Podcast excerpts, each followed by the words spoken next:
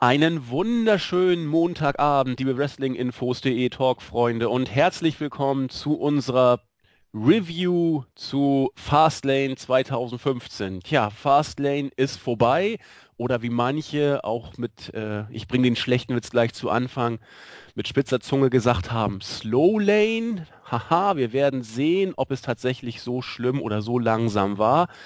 Wir sprechen auf jeden Fall drüber. Mit dabei hätte ich fast gesagt, wie immer der JME der Jens oder auch Jamie, wie er gerne genannt wird. Hallo Jens. Ja, schönen guten Abend. Was ist das denn für eine reservierte Begrüßung? Nee, ich habe überlegt, ob ich jetzt noch was zu Jamie sagen soll, aber nein. Es aber nein. Gut, ähm, du kannst ja noch ganz viel gleich über äh, den Pay-per-View noch erzählen und es gibt, glaube ich, auch eine ganze Menge zu erzählen. Man kann, glaube ich, über jedes Match tausend Sachen erzählen, auch in Richtung Mania. Das wollen wir auch machen. Doch bevor wir damit anfangen, möchte ich kurz über Maxdome reden. Äh, das muss einfach kurz sein, weil Jens und ich haben es beide über Maxdome geguckt. Bei dir war es bis zur Hälfte durchwachsen, dann gut. Bei mir war es leider nie wirklich gut. Ab der Hälfte war es dann besser, aber es gab immer wieder die, die Kickouts und ich musste den Rotz nochmal von vorne laden. Freunde, das ist nicht wirklich glücklich, wenn man dafür Geld bezahlt, ähm, dass man da immer wieder das Ganze neu starten muss. Ich bin auch hier wieder nicht der Einzige. Wir wollen es hier nur kurz ansprechen, auch gar nicht groß rumheulen. Ähm, was hast du für eine Internetleitung? Äh, was? Vodafone. Nee, das meine ich nicht. Äh, wie viel, wie viel Bandbreite? Weiß ich nicht. Was ist das denn? ja, das ist, glaube ich, äh, für Internet-TV nicht ganz unentscheidend. Aber ja, aber ich habe Maxdome bisher immer fehlerfrei geguckt. Also, äh, das ja, ist nicht der Grund. Ja, bei mir also, ist es auch so bei Maxdome, wenn man zum Beispiel an gewissen Waschzeiten irgendwas gucken will, dann stottert das manchmal ein bisschen. Das Ding ist einfach, ähm, also gestern war ich mir hundertprozentig sicher, dass das nicht an meiner Leitung liegen kann, weil, ähm, ja, keine Ahnung, weil alles andere einwandfrei funktionierte, wenn ich das ausgemacht habe und irgendwo anders, also es stotterte einfach nicht, es war die Leitung da, wie die Leitungnummer ist. Ich habe eine 16.000er Leitung, das sollte dafür locker zureichen. Und die erste halbe Stunde war grausam, weil ähm, es brach ab, also tatsächlich nicht immer bloß dieses dieses äh, dieses Ladekreiselchen da, sondern äh, es der ganze Pay-Per-View brach direkt ab, also so, wo dann hier, wo diese, wo dieses Bewertungsbildschirm kommt. Genau. Und äh, ja, das geht gar nicht. Ganz ehrlich, das geht gar nicht und das sollte man schnellstens, ähm, schnellstens in den Griff bekommen, weil normal, ich war auch immer einer der Verteidiger, die gesagt haben, äh, Maxdome äh, ist vom Prinzip her wesentlich besser als Sky und dazu, dazu stehe ich auch, aber dafür muss man das ähm, ja, muss man so einen Stream tatsächlich dann auch reibungslos hinbekommen, weil ähm, grundsätzlich ist, sind die Pay-Per-Views jetzt für jeden zugänglich, ganz einfach, jeder, der Internet hat und ich meine, ein Laptop hat jeder, es ist mittlerweile über Chromecast geht's an allen Fernsehbildschirmen oder es geht über PS3, PS4, Xbox, überall. Kann man ähm, das Maxdome live schauen. Und das ist also nicht mehr die große Hürde. Und ähm, ja, okay, ich meine, alle haben nicht die äh, haben nicht nee, die ausreichende Bandbreite, aber das Ding ist einfach, bei Sky lief's mehr oder weniger unter Ausschluss der Öffentlichkeit, weil wie viele Kunden wird Sky haben? Zwei Millionen oder sowas, also und nun kann es theoretisch jeder schauen und zwar ohne ohne Mehrkosten, aber wie gesagt, äh, das Ganze kann man nur verteidigen, solange wie dieser Stream auch ähm, einwandfrei läuft und wenn wir ganz ehrlich sind, es war gestern nicht das erste Mal, dass er nicht einwandfrei lief. Ich hatte schon Shows, die liefen wirklich von Anfang an bis durch, aber äh, ich glaube, einmal ging es gar nicht. Was natürlich auch sehr geil ist. Und aber ja, wie gesagt, da ist noch viel. Da habt ihr noch Arbeit, Freunde. Muss man leider so sagen. Ja. Das Prinzip, wie Jens schon sagte, ist wirklich eine feine Sache. Ich habe mich damals auch tierisch gefreut, dass äh, bei Sky nicht mehr die, die Rechte für die Pay-per-Views liegen, sondern quasi for everyone und auch äh, on demand. Nur dann sollte es eben auch äh, etwas besser klappen und äh, hier nochmal der Appell von uns äh, für die gemeinsame Sache, fürs große Ganze. Nochmal einen Blick vielleicht drauf werfen, dann klappt das nächste Mal auch vielleicht besser. Hoffentlich, denn das nächste ist nämlich Mania und da sollte das doch wohl laufen. Ja, und dann habe ich, da habe ich leider Befürchtungen, dass das, ich weiß nicht, letztes Jahr lief es ja zeitgleich noch auf Sky, aber Mania, äh, da habe ich die Befürchtung, dass es da große Probleme gibt. Aber Ja. wir wollen nicht unken, dann warten wir es einfach mal ab, aber hm. Genau. Ansonsten gibt's noch zu berichten vielleicht von, von meiner Person. Ich habe einen neuen Schlafrhythmus mal versucht. Ich habe dieses Mal nicht durchgemacht, sondern mir genau wie äh, Jens und Julian das sonst auch machen, die Pre-Show geschenkt und vorher ein paar Stunden geschlafen und danach auch noch mal ein, zwei Stunden wieder geschlafen. Das geht tatsächlich. Ähm, was eben zur Konsequenz hatte, dass ich mir die Pre-Show auch nicht angucken konnte. Äh, ich weiß, dass du sie auch nicht gesehen hast, aber ich glaube auch, dass wir nichts verpasst haben. nee, ja, wirklich, da ist nichts passiert. Also das, das Mystery-Segment war vollkommen nutzlos. Ja, also, Also, äh. Waste of Time sagen äh, unsere amerikanischen Kollegen dazu auch. Äh, zu Recht. Wir haben in der Preview, ich erinnere mich noch, gesagt, ja, es wird wohl so sein, dass sich da äh, Paul Heyman hinsetzt und sagen wird, ja, es ist mir eigentlich ziemlich egal, wer von den beiden heute gewinnt, weil im Prinzip wird jeder von ihnen ein Verlierer sein, weil er gegen Brock Lesnar antreten muss und genau das hat er auch gesagt. Also äh, ich glaube, man konnte mit gutem Gewissen sich diese Pre-Show schenken. Die ganzen üblichen Hype-Videos, die man alle bei Raw schon tausendmal gesehen hat, sind hier auch, glaube ich, keiner ähm, Beachtung wert und deswegen, glaube ich, lassen wir es auch einfach, oder? Ja, richtig. Ja. Gehen wir lieber gleich in die Card und es fing an. Wo ist denn mein Bericht? Das Six-Man-Tag-Team-Match. Seth Rollins mit The Big Show, mit Kane gewann gegen Dolph Ziggler, Eric Rowan und Ryback. Wir Pin an Ziggler, wohlgemerkt, an Ziggler, nicht an Rowan, durch Kane, durch Kane. Ähm, ja, nachdem vorher Big Show von außen ein Knockout-Punch gegen Ziggler äh, verteilt hat und dann entsprechend Kane abstauben konnte. Nach dem Match kam es dann zur Demütigung der Helden, bis er kam. Wir haben es im Vorfeld ja fast schon ja, gemutmaßt. In der Preview muss ich gestehen, zu unserer Schande oder wie auch immer, haben wir es nicht gemutmaßt, aber es ist ja nicht völlig abwegig, dass man hier irgendwas aufbaut. Und Randy Orton kam, hat kurz alle Heels in die Flucht geschlagen, allen voran Seth Rollins. Lauf, Forrest, Lauf. Manche sagen, er ist heute noch unterwegs. Herrliches Segment. Er ist wie ein gestochenes Huhn einfach losgesprintet, hat sich dann feiern lassen und damit ist dann wohl auch das Match Orton gegen Rollins bei WrestleMania zwar nicht fix, aber doch sehr konkret auf den Weg gebracht. Ja, der Opener an sich, ich fand ihn wrestlerisch absolut äh, in Ordnung. Wir wussten alle, was uns da erwartet. Es war doch trotzdem dafür relativ kurzweilig aufgebaut, wenngleich man natürlich nicht über äh, Raw oder SmackDown Main Event Verhältnisse hier herausgekommen ist. Ist aber auch, glaube ich, nichts, was wir uns erwartet haben. 13 Minuten ist relativ lang. Ja, Sigler musste den Pin fressen und Rollins ist immer noch der flüchtende Heel. Jens, wie hast du es gesehen? Hm, ja, es war halt irgendwie ein Raw Main Event. Inwiefern ein Match mit Big Show, Kane, Rowan und Ryback wirklich gut ist, kann man jetzt mal diskutieren. Aber er war zumindest nicht schlecht, er war, es war okay. Ähm, ein positiver Punkt ist, dass zu diesem Zeitpunkt die Crowd noch einigermaßen da war. Und zwar so, dass Ryback eigentlich fast die lautesten Chants während der ganzen Show bekommen hat. Also es ist wirklich, die sind, die sind irgendwie nach, ja, keine Ahnung, nach dem ersten Match eigentlich schon vollkommen, vollkommen, keine Ahnung, so fertig gewesen, dass dann nichts mehr im Grunde. Trotz allem habe ich äh, an diesem ersten Match eine ganze Menge auszusetzen. Zum einen, ja, wo fängt man an? Fang doch mal an, Jens. Seth Rollins, Big Show, Kane gegen Dolph Ziggler, Eric Rowan und Ryback. Ich glaube, ich hatte in der Pre-Show schon gesagt und wir waren uns einig, dass es letztendlich darauf hinauslaufen wird, dass Seth Rollins Eric Rowan pinnt oder irgend sowas, weil Seth Rollins kann den Sieg gut gebrauchen, um ihn stark darzustellen und bei Eric Rowan kommt es nicht drauf an. Mhm. Und fast, als wenn man genau das Gegenteil machen würde, es steckt Dolph Ziggler den Pin ein, aber nicht durch Seth Rollins, sondern durch Kane. Und das Ganze hatte wieder eigentlich genau den Grund, damit man das machen kann bei WWE, was man immer macht, Even Steven Booking. Weil bei SmackDown hat wer wen gepinnt? Oh, das weiß ich nicht mehr. Was, was? Sag's mir, Jens. Ja, das ist ja jetzt eigentlich nicht, nicht so schwer ich, ich, zu erraten. Ich war doch krank. Ich habe doch SmackDown nicht gesehen. Okay. Na, auf jeden Fall äh, wurde da meines Wissens äh, Kane gepinnt. Und im Grunde hat man Kane hier einfach seinen Sieg zurückgegeben.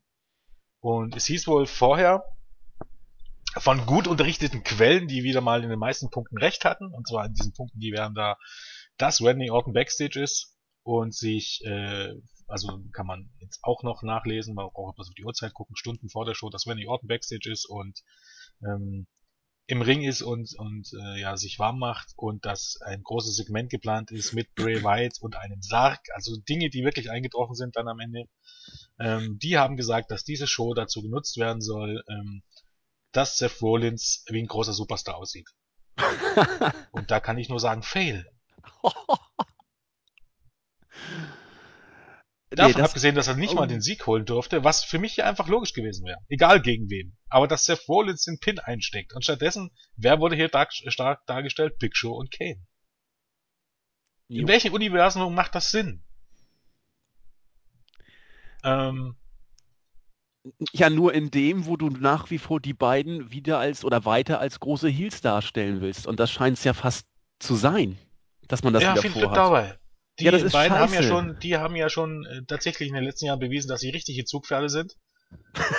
äh, indem sie eigentlich alle eher noch runterziehen. Ich dachte schon Sarkastoball jetzt, oder? Ja. Zweifellos kann ich dir nicht widersprechen, aber du warst ja gerade erst am Anfang, was man hier alles aussetzen konnte. Kann ich ja. nur zustimmen. Natürlich. ähm, also ich glaube, bei SmackDown hatte Kane übrigens gegen Ryback gewonnen, aber trotzdem hat Kane sich den Sieg zurückgeholt, wie es immer sei. Ähm, was mich ja zu dem nächsten Punkt bringt. Ähm, die Heels gewinnen das Match. Und also eigentlich ist doch jetzt das, äh, die Rückkehr von Randy Orton, die hätte doch sein müssen zum richtigen heißen Zeitpunkt, wo, keine Ahnung, eben so typisch Seth Rollins versucht einzucashen und äh, würde den Titel sicher gewinnen, aber dann kommt Randy Orton rausgerannt oder sowas. Oder, keine Ahnung, äh, äh, es ist, steht ein unglaublich wichtiges Match an zwischen Rollins und Sigler oder wem auch immer, wo es wirklich um was geht und, und Randy Orton versaut den Heels ähm, den Sieg oder irgend sowas in der Art. Aber stattdessen hier gewinnen die Heels, verprügeln dann die, die Faces die alle nicht sonderlich, also nicht überragend over sind. Es ist jetzt nicht so, dass Dolph Ziggler, Rowan und Ryback jetzt, also sie sind kein Daniel Bryan, sind wir jetzt mal ganz ehrlich. Und dann kommt Randy Orton zurück und fertigt die Heels ab. Das ist, ist okay für so eine Rückkehr, aber dass ich Randy Orton jetzt als ein Major Player wahrnehmen würde und sowas, ist einfach nicht der Fall. Also für mich, keine Ahnung, war das alles sehr, sehr durchschnittlich, um ehrlich zu sein. Auch die Rückkehr von Randy Orton. Die hatte für mich eigentlich im Grunde überhaupt gar keinen Impact, weil einfach das Match viel zu unwichtig war und auch der Beatdown danach viel zu unwichtig war. Und mhm. ich würde mal behaupten, es gibt ja genügend, die Randy Orton hier als den Savior der WWE sehen. Ähm, Wirklich? Ja, es gibt so viele, die gesagt haben, wann kommt Randy Orton zurück, wann kommt Randy Orton zurück, wann kommt Randy Orton zurück und äh, Randy Orton, da wird alles besser. Oh Gott. Ähm, äh, das habe ich auch groß Ich möchte es stark bezweifeln. Und ich meine, Seth Rollins gegen Randy Orton bei Mania klingt in Ordnung. Wird auch wohl in Ordnung. Ja. Aber dass mich das jetzt hier irgendwie gehypt hat, nee, nee, Freunde, nee, ist nicht. Wobei ich die, die Rückkehr von Orton in diesem Rahmen auch gar nicht so daneben finde, also für, für sein Standing, denn du hast es schon gesagt, er ist meines Erachtens kein Go-To-Guy oder, oder kein, kein Top-Face. Ähm, man kann ihn genauso zurückbringen. Natürlich wird dadurch Rollins ein Stück weit wieder ja, runtergeholt, will ich mal sagen. Ähm, als Opener sozusagen. Ja, das will ich gar nicht so unbedingt sagen, aber. Ja? Nichts von alledem hat Seth Rollins was gebracht. Wie gesagt, wenn er noch nicht mal hier den Pin einstecken darf, sondern ja, keine Ahnung. Ähm, ich bin auch Big Show und Kane absolut überdrüssig. Also was heißt, das ist echt schon Go Away Heat. Also das ist äh, Change the Channel Heat. Wenn die beiden Fratzen auftauchen, will ich umschalten.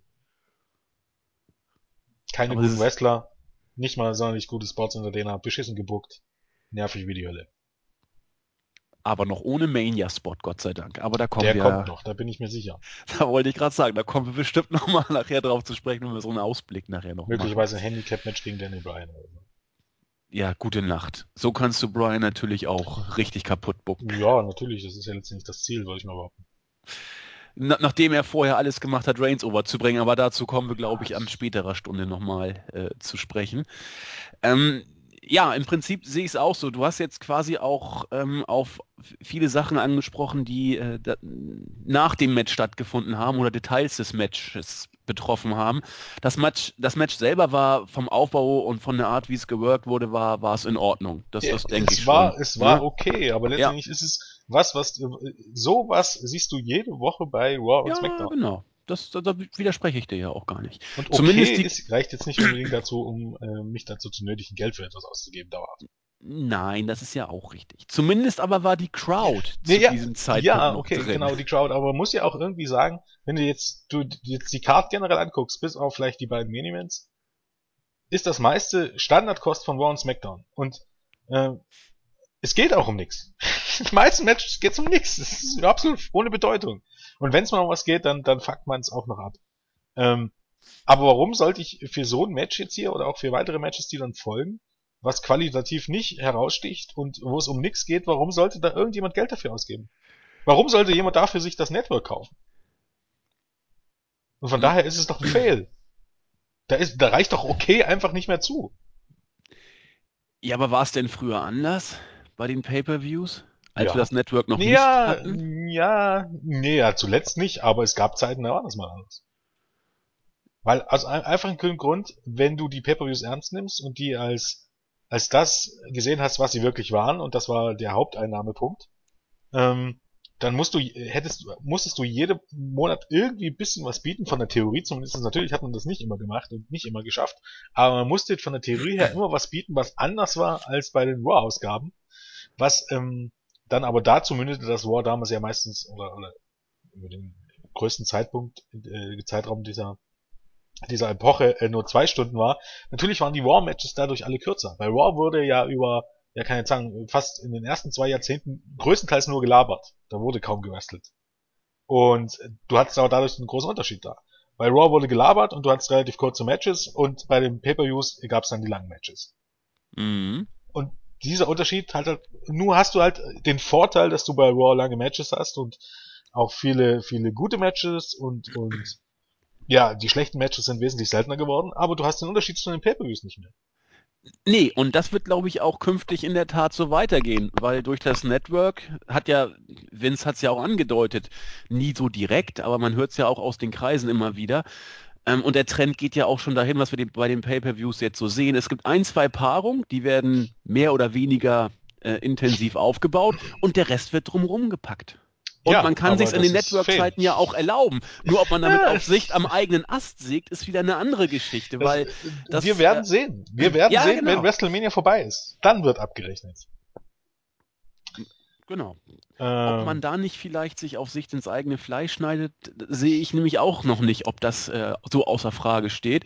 Aber zumindest scheint das tatsächlich der, äh, der Weg zu sein, den die WWE derzeit gehen will. Die Weeklies werden stark gemacht, weil das sind eben äh, TV-Einnahmen, die, die, die Ja, aber die TV-Einnahmen, dass man TV-Einnahmen ist ja auch alles relativ, weil äh, durch theoretisch, durch viele gute und lange Matches ändern sich die Quoten nicht. Die Quoten die, die bleiben auf einem stabilen Level und die sind mittlerweile auch schon, schon, schon auf einem Level eingepegelt, wo es, wo es im Moment nicht deutlich weiter runtergehen wird.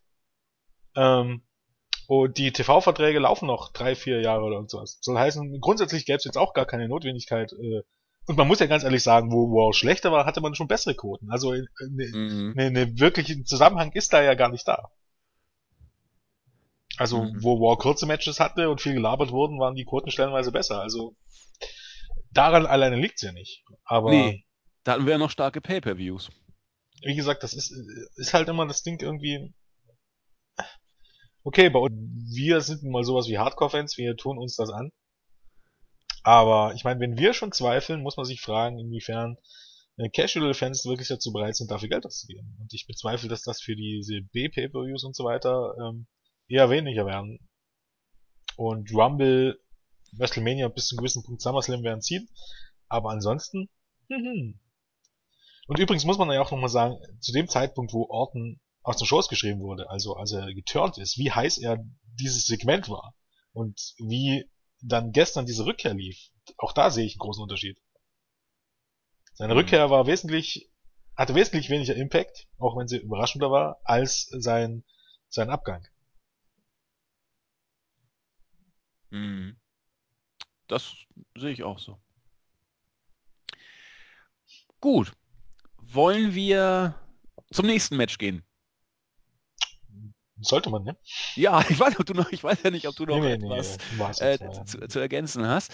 Ähm, ja, ich habe es eben schon versucht anzudeuten. Die Crowd war beim Opener über weite Strecken noch wirklich gut dabei. Insbesondere Sigler und Dryback wurden äh, mehr als nur wohlwollend vom Publikum aufgenommen.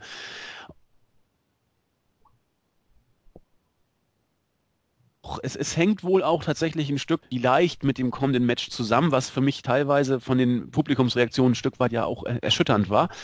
Machen wir es chronologisch. Das nächste Match ist äh, Goldust gegen Stardust. Zuerst gab es aber noch eine äh, Video-Zusammenfassung, äh, die nochmal uns gesagt hat, wie es zu diesem Match äh, denn auch kam. Und dann, äh, glaube ich, gab es vor dem Match auch noch Dusty Rhodes, der mit beiden nochmal die Aussprache gesucht hatte in der Kabine, genau. Und äh, dann ging das Match eben auch los. Äh, Cody mit neuem Outfit, äh, oben Oberkörper völlig frei. Also Stardust, äh, ja, nicht mehr im Ganzkörper Stardust-Anzug. Goldust wie immer mit einem leicht gequälten Gesichtsausdruck, weil er mit der Situation gar nicht so glücklich war und so äh, lief dann auch das äh, Selling während des ganzen Matches ja, wie soll ich sagen, es war ein, ein Oldschool-Match, weniger Spots als, als äh, Haltegriffe und, und, und Würfe, so wie man die äh, technischen Rhodes-Brüder ja auch kennt. Äh, Stardust war die meiste Zeit am Drücker und dann irgendwie, sehr überraschend, ja eigentlich aus dem Nichts, kommt ein Roll-Up. Goldust äh, gewinnt, nachdem nicht so richtig klar schien, ob der Referee hier seinen Einsatz verkackt hat oder nicht. Man ja, wusste das Finish war verbotscht, war. natürlich. Das Finish war in der Tat wohl verbotscht. Und auf jeden Fall hat Goldust am Ende die Kiste gewonnen. Es gab einen äh, gequälten Handshake von Stardust und in der Kabine war dann wieder nachher Dusty Rhodes zu sehen, der sich mit Goldust unterhalten hat. Cody kam noch dazu und hat dann Goldust eine Abreibung verpasst und äh, gesagt, ja, Stardust hat jetzt die Kontrolle übernommen und so weiter und so fort. Ah, es wird weitergehen. Ob es bis Mania weitergeht, wir haben es in der Preview besprochen, werden wir sehen. Das Match selber, also ich, es war oldschool-mäßig, es war auch professionell geführt. Ich fand es über weite Strecken, muss ich leider gestehen, ein bisschen langweilig. Und was mich erschüttert hat, war tatsächlich die Crowd-Reaktion. Es war ja, ab so, da wurde die Crowd eigentlich gekillt. Ja, es war so leise, dass ein einziger Fan hat Boring geschrien und ja, man hat ihn sehr, ja. sehr gut verstanden, weil sonst nämlich keiner was in der Halle gesagt hatte. Und da dachte ich, oha, das wird heute eine interessante Angelegenheit. Ähm, ja, wie gesagt, das lag sicherlich nicht dran, dass man, also um jetzt mal von das ganze Lanze zu brechen, normalerweise ist das hier Goldust gegen Stardust und auch mit gehörigen Abstrichen, weil Unlogik große Unlogik dabei. Ambrose gegen Bad News Barracks sind das ähm, im Vergleich zu den Midcard-Fäden der letzten Monate oder der letzten paar Jahre ist das ein absoluter Quantensprung, weil es tatsächlich sowas wie eine Geschichte gibt und man versucht, sowas wie eine Geschichte zu erzählen. Das ist also, also ein absoluter Win. Ich finde den, ich finde den Moment bisschen deplatziert, weil es immer ein bisschen komisch wirkt, so die Fäde jetzt aufzubauen und dann dieses Match zu bringen um dann bei WrestleMania praktisch ja nur ein Rematch, nur ein Rematch zu bringen, weil bei WrestleMania ist es ja auch ein bisschen so, dass man auf was hinarbeitet und bei WrestleMania kommt dann praktisch der Höhepunkt. Und der Höhepunkt so einer Fehde sollte eigentlich, oder so eine Bruderfehde sollte meiner Meinung nach eigentlich, eigentlich das erste Match sein und nicht unbedingt das zweite Match. Das finde ich ein bisschen seltsam platziert, aber davon abgesehen ist das äh, eine gute Geschichte, also eben we von wegen, dass äh, Stardust oder das Gimmick Stardust ja Cody ganz übernommen hat und Goldust kennt das aus seiner Vergangenheit und möchte ja, keine Ahnung, seinen Bruder Cody zurück und der Vater wird mit involviert und der Vater möchte aber nicht, dass äh, Goldust äh, Stardust gar noch verletzt und Goldust hält sich auch daran, aber warum Stardust sich daran hält, ist mir nicht so wirklich bewusst. Also warum er auch mit Grappling und Co. anfängt, das erschließt sich mir jetzt nicht unbedingt, aber ähm, zumindest bei Goldust macht das irgendwie Sinn. Natürlich macht er auch das Finish Sinn, was auch, auch dann das, das andere Backstage-Moment, was dann noch folgte, das macht alles Sinn und das Match war nicht schlecht, das war jetzt genau wie der Opener nicht schlecht, aber auch nicht wirklich gut. Also nicht richtig, richtig gut, sagen wir einfach mal so. Und woran es einfach scheitert, ist, dass die Zuschauer einen Fick auf diese Leute geben. Und genau das ist das Problem, was wir immer ansprechen. Dieses Even Steven Booking, also auch hier wieder Kane holt sich den Sieg zurück, äh, nachdem er bei SmackDown gegen Ryback verloren hat, führt einfach dazu, führt nicht dazu, dass alle auf einem gleichen guten Level sind, sondern dass alle auf einem tiefen Level sind. Lass die Leute nur genug verlieren, egal gegen wem, also es bringt nichts, die Goldust und Stardust gegen New Day verlieren zu lassen, um sie danach wieder gewinnen zu lassen. Das bringt keinen auf ein neues Level, sondern zieht alle runter, weil alle gleich sind und alle sind nichts Besonderes. Und genau, wenn ich das lange, lang genug mache, führt das dazu, dass die Zuschauer sich für diese Leute nicht interessieren. Und genau das ist hier das Ding. Wie heiß waren mal irgendwann Goldust und Cody Rhodes und Goldust und Stardust? Die waren richtig heiß und die waren richtig over. Davon ist es nichts mehr übrig. Was einfach daran liegt, dass WWE nicht in der Lage ist, die so zu bucken. Und da sind wieder, Grüße an dieser Stelle, wieder mal an den Herrn Alexander Nolte. Es wird langsam zum Running Gag. Wir hatten ja die Diskussion darüber, ähm, was man bei, Smack, äh, bei, bei in einem Main Roster besser machen könnte, was man bei der NXT macht. Und ich glaube, gerade hier sieht man es. Bei NXT gibt's dieses typische Even Steam Booking nicht. Sondern die Leute, die höher auf der Karte stehen, gewinnen ihre Matches und die unten auf der Karte stehen, verlieren ihre Matches meistens. Und dadurch ist es aber einfach so, dass die, die höher stehen, nie ihr Momentum verlieren. Und genau das macht man ja im Main Roster nun mal nicht. Da buckt man nicht wie bei NXT. Und was dabei hier, was dabei herauskommt, sieht man deutlich hier. Goldust und Stardust sind absolut tot. Und wenn es jetzt nur nach den Publikumsreaktionen geht, und bei Reigns war das ja auch ein Thema, dann haben die, hätten dies beide im Moment jetzt nicht verdient, auf die Karte zu kommen. Wenn es jetzt nur nach den Publikumsreaktionen in der Halle geht. Und ja, keine Ahnung, das ist irgendwie, das ist bezeichnend im Moment, wirklich. Ja, und bei den beiden auf die, ja, oder auf das Stichwort Bruderfehde zu setzen, das ist sowieso bei der WWE ein Thema, über das man sich Gedanken machen sollte. Nur weil es eine Bruderfehde ist, läuft es garantiert nicht von alleine. Es, äh, nicht alle Bruderfäden haben richtig gut gezündet. Nur die, die gut aufgebaut waren. Und dann schließt sich der Kreis wieder zu dem, was du gerade gesagt hast. Aufbau und Even Steven Booking verhindern eben. Ähm, ich ich finde tatsächlich, dass Entschuldigung, dass hier an dieser Fehde wirklich überhaupt gar nichts falsch läuft. Also im Grunde macht man alles richtig. Ähm, mm. Gold, ne, doch, ich wüsste nicht, was mm. man falsch macht. Ja, okay. Denn Goldust, Goldust ist der Ältere und beendet seine Karriere und wird letztendlich Stardust oder soll Stardust ähm, oder Cody Rhodes am Ende overbringen als praktisch ja mehr oder weniger sein Nachfolger oder auch was auch immer. Also im Grunde ist das alles perfekt. Das Problem ist, dass sich keiner dafür interessiert. Ja, und dann hast du ja auch gerade gesagt, warum das so ist. Insofern kann es ja doch nicht perfekt sein, weil wenn es perfekt wäre, hätte man das ja richtig gemacht. Nee, nee weil man es vorher falsch gemacht hat. Man hat, du, ja. du, kannst, du kannst nicht ein Jahr lang Scheiße machen und dann, äh, wenn du innerhalb von einem Monat und länger läuft die Fäde ja nicht. Und zumal es ja diese, diese, diese Differenzen zwischen Goldust und Stardust ja auch nicht zum ersten Mal gab. Die gab es ja schon mal. Das ist ja, sind ja eigentlich alles Sachen, bis auf das, das letztendliche ähm, Match gegeneinander gab es das alles schon mal. Bloß man hat es damals nicht durchgezogen.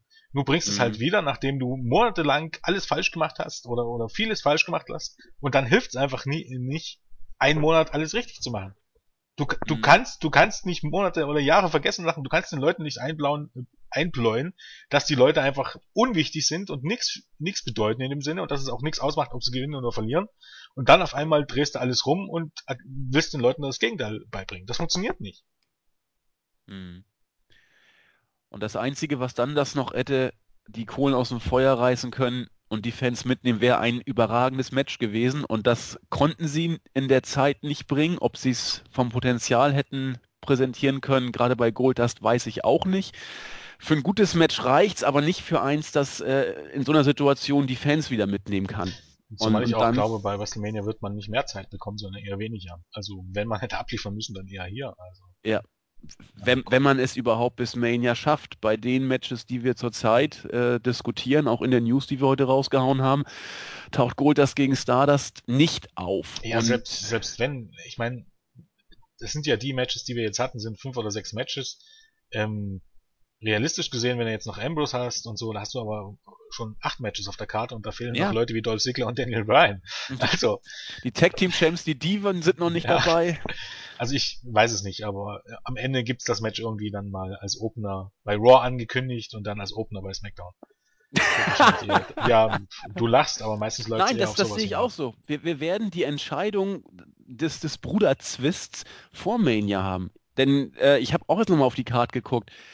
Ich, ich bin skeptisch, dass wir das Match bei Mania auf der Karte sehen werden. Das wird vorher kommen, in irgendeiner Weekly. Bin ja, ich mir auch. Warten Schauen wir mal. Es ist, ist, halt schade drum, dass Gold das einfach so nicht seinen verdienten Abgang bekommt und dass Stardust davon nicht wirklich profitieren wird, sondern dadurch, dass das Ganze so erkaltet ist, wird Stardust dann vermutlich genau auf der gleichen Stufe stehen wie vorher auch schon und ja, keine Ahnung. Er wird auch das ewige Talent irgendwie ein bisschen bleiben. Ja, das, das denke ich auch. Also da der Durchbruch Richtung äh, Main Card oder Main Event, das, das wird es nicht mehr geben bei Cody. Ja, das glaube ich sowieso nicht, aber. Nein, das denke ich nicht. Gut, aber es gab auf jeden Fall ein drittes Match. Die Tag Team Championship stand auf dem Programm und Cesaro und Kit haben tatsächlich gegen die Usos gewonnen nach knapp zehn Minuten. Äh, ja, was, was soll man dazu sagen? Ich habe äh, geschrieben, dass ich mich sehr freue, dass die äh, äh, Kit und Cesaro den Titel gewonnen haben. Das Match war, ja, ja, um mit deinen Worten zu sprechen, nichts, was wir nicht bei Raw auf einem ähnlichen Niveau auch schon gesehen hatten. Ich fand es wieder gut, aber um beim Pay-Per-View mich zu kicken, hätte vielleicht noch etwas mehr kommen müssen. Ähm, all das was wir von den Teams kennen, haben sie auch geboten, aber eben auch nicht mehr. Ich glaube immer noch, dass beide mehr hätten liefern können, wenn man sie äh, gelassen hätte. Ja, vermutlich. Wobei gelassen, ähm, ich weiß nicht, ich, ich meine, die hatten nur 10 Minuten Zeit. Ich gehe davon aus, die, die haben gesagt bekommen, ihr habt 10 Minuten Zeit, macht was draus. Dann liegt es auch immer ein bisschen an den Wrestlern, was man draus macht. 10 Minuten sind natürlich jetzt nicht unbedingt die Masse, um ein, wirklich ein Top-Match rauszuholen, aber ich würde behaupten, theoretisch kann man auch in 10 Minuten was Besseres abliefern. Denn ich glaube nicht, dass, dass die gesagt bekommen, haltet euch zurück oder so. Und so durchgeplant sind die Matches ja dann doch nicht, sondern nur äh, für die Storyline gewichtige Spots und das Finish. Ähm, von daher weiß ich nicht. Also äh, manchmal ist es ja auch einfach so, dass, dass die Leute nicht miteinander harmonieren, wobei das hier auch zu viel gesagt hätte, aber ich bin mir nicht sicher, ob das nicht schon das höchste der Gefühle war. Ich weiß es einfach nicht. Und mhm. ich weiß nicht, ob es irgendwann nochmal äh, der Gegenbeweis angetreten wird, egal in welche Richtung.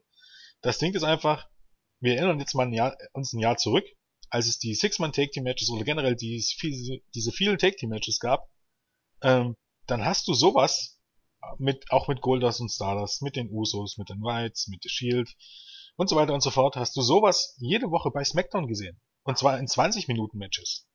Und zwar richtig, richtig starke 20 Minuten Matches und zwar jede Woche so, und zwar so oft und so lange, dass du das schon gar nicht mehr wahrgenommen hast, wie gut die Matches eigentlich wirklich sind. Und ja. an diesem Niveau waren sie dran, beziehungsweise vielleicht noch nicht mal unbedingt ganz dran. Aber es ist halt, keine Ahnung, es, es reicht nicht dazu, um jetzt irgendwie ansatzweise auch nur in die Nähe zu kommen und zu sagen, das war irgendwie äh, Match of the Night Kandidat oder sowas. Und das war ein gutes Match und das war ein erwartungsgemäß gutes Match. Ähm, gefühlt 1000, 1000 Moves und daran ist auch nichts verkehrt. Es, man könnte auch sagen, es ist wie jedes Usos-Match, was du jemals gesehen hast. Ich glaube, so habe ich es äh, äh, gestern auch im Chat geschrieben. Ähm, daran ist ab, absolut gar nichts verkehrt und äh, Fans von Cesaro und Tyson Kids haben sich zu Recht ein Loch in den Arsch gefreut, aber wenn ich das jetzt so neutral be betrachte und ich bin auch ein großer Fan von Cesaro und Tyson Kidd, zumindest ein größerer Fan als von Usos, aber ähm, aber es ist jetzt nicht so, dass ich dann gestern tierisch gehypt war nach dem Match oder so. Ich war nicht unzufrieden, ich war zufrieden, ich fand es bis dahin das beste Match und es war gut und so. Aber ja, keine Ahnung. Es, ähm, irg irgendwas fehlt. Ja, genau das ist es. Es war gut, aber irgendwas fehlte. Und das Komische ist, dass ich der Meinung bin, dass das, was mir gefehlt hat, von Kit und Cesaro beim Rumble in der Pre-Show eher da war. Also ich kann auch nicht mit dem Finger drauf, drauf zeigen. Vielleicht, weil das Überraschungsmoment noch ein Tick größer war, dass sie da gewonnen hatten. Keine Ahnung. Aber du hast recht. Genauso würde ich es auch sagen. Irgendwas fehlt. Ja, ich meine, man sollte es jetzt auch nicht kleinreden. Es war, wie gesagt, es war, es war ein gutes Match, aber soll sich einfach jeder seine eigene Meinung bilden. Genau. Bei mir kommt auch dazu, wie gesagt, dass ich ein dass ich wirklich einen Scheiß auf diese Take-Team-Titel gebe tatsächlich. Also die sind mir bei WWE sowas von egal, weil ich genau weiß, dass sie im Grunde nichts bedeuten und wenn es darauf ankommt, dann war ja bei den Usos auch so, dass sie in dieses Turmoil-Match mit, ähm, dieses Gauntlet-Match hier vorletzte Woche bei SmackDown gesteckt wurden. Mhm. Und äh, dass die Champions überhaupt gar nichts bedeuten. Die Champions sind Chopper für die Main Eventer. Und so, so ist es nun mal. Und dementsprechend äh, ist es mir auch Wurst, wer am Ende den Titel hält, aber ich meine, lieber Cesaro und Tyson Kidd als Kane und Big Show. Von daher. Ja, das ist ein schönes Schlusswort für, für diese Partie. Auf jeden Fall, wie gesagt, Titelwechsel. Mal gucken, was für Cesaro und Kid passiert. Im Zweifel nichts Weltbewegendes. Wir werden es erleben, ob sie bis Mania überhaupt gehen dürfen. Mania ist das Stichwort für die beiden nächsten Protagonisten. Es kam zur im Vorfeld viel besprochenen Face-to-Face-Konfrontation zwischen Triple H und Sting. Los ging's, dass Triple H an den Ring kam und nicht im maßgeschneiderten Anzug, sondern äh, ja, was soll ich, im The Game Outfit hätte ich beinahe gesagt, mit seiner Wasserflasche in der Hand. Er hat auch dann seine Signature gemacht, also sich da auf die Seile gestellt und das Wasser in die Luft geprustet, so wie man das kennt. Publikum fand das gut, aber so richtig durchgedreht sind sie auch da nicht. Äh, zu diesem Zeitpunkt sind die bei gar nichts mehr durchgedreht. Nee, ich sag ja, da also, passierte nichts mehr. Das braucht man eigentlich so gar nicht mehr extra erwähnen. Das Publikum war zu diesem Zeitpunkt einfach kein Maßstab mehr. Nee, das, äh, das muss man auch tatsächlich so sagen und deswegen muss man es auch gar nicht mehr sagen, weil es nämlich so war. Das können wir dann beim Event wieder aufgreifen, dann wird es vielleicht nochmal wichtig, aber bis, bis, also bis dahin kann man Oder einfach vielleicht sagen, es war alles tot. Beim, beim Cena-Match kann man es auch nochmal aufgreifen. Ja.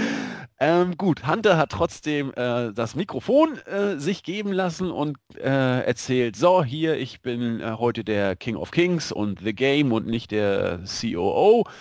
Und äh, Sting kam dann auch unter seinem Theme an den Ring mit seinem Baseballschläger und ging schnurstracks dann dazu. Geredet hat aber zuerst nur Hunter. Oh Gott, ja Sting, du hast eigentlich immer nur auf das falsche Pferd gesetzt. Die WCW ist untergegangen und du warst eigentlich bis zuletzt noch mit auf der Brücke. Das ist äh, nicht wirklich gut. Äh, äh, so wird es dir auch weiterhin ergehen, aber 2015 ist heute. Wir können das so hinkriegen, dass das eines deiner größten Jahre überhaupt wird, denn auf dem Network bist du ja durch die WCW-Vergangenheit schon eh ein großes Tier. Man könnte über Merchandising und so Lizenzenverkäufe auch finanziell noch ein bisschen was machen. Hätte noch sagen und sollen, dann kaufen wir noch TNE auf und dann kommen auch noch die restlichen Jahre. ja, genau, TNA hat auch gefehlt. Carsten Schäfer soll es in der Pre-Show tatsächlich gesagt haben. So? Ich hab's, ja, ich habe es nicht gesehen. Ich habe es irgendwo nur im, im Internet gesehen, dass Carsten Schäfer in der Pre-Show Bezüge zu TNA hergestellt hat, was mich sehr gewundert hat. Ich kann aber nicht sagen, ob Finde ich gut, aber dafür könnte er Ärger kriegen vermutlich. Aber ich ja. Ich, wenn er das gemacht hat, ich habe es nicht gehört. Aber Schäfer macht sowas nicht, ohne dass er es darf. Das würde mich wundern. Na, also, da bin ich mir nicht so sicher. Also ich ah. glaube, das, das Ding ist, es wird einfach niemand nachprüfen. Äh, wenn, ich glaube, in dem Büro in München wird das niemanden interessieren. Ich glaube nicht, okay. dass die so sonderlich viel vom Wrestling verstehen oder von gewissen, gewissen Ab, Ab, Abläufen, die da in Stanford vorherrschen. Aber ich glaube, wenn das Vince McMahon, Hunter oder Stephanie fahren würden, die würden kochen bei sowas. Aber ich glaube, ja, die, die würden das niemals erfahren. Und ich glaube, dem Büro in München wird das scheißegal sein. Ja, schauen wir mal. Ich fand es interessant, wenn es denn so gestimmt haben sollte. Schäfer, Daumen hoch. Ähm, gut, auf jeden Fall äh, müsste Sting eigentlich nur sich jetzt wieder dünne machen und dann wird man die Probleme, die die beiden jetzt ja irgendwie als Missverständnisse vielleicht wahrgenommen haben, irgendwie klären können. Sting hat darauf aber so gar nicht reagiert.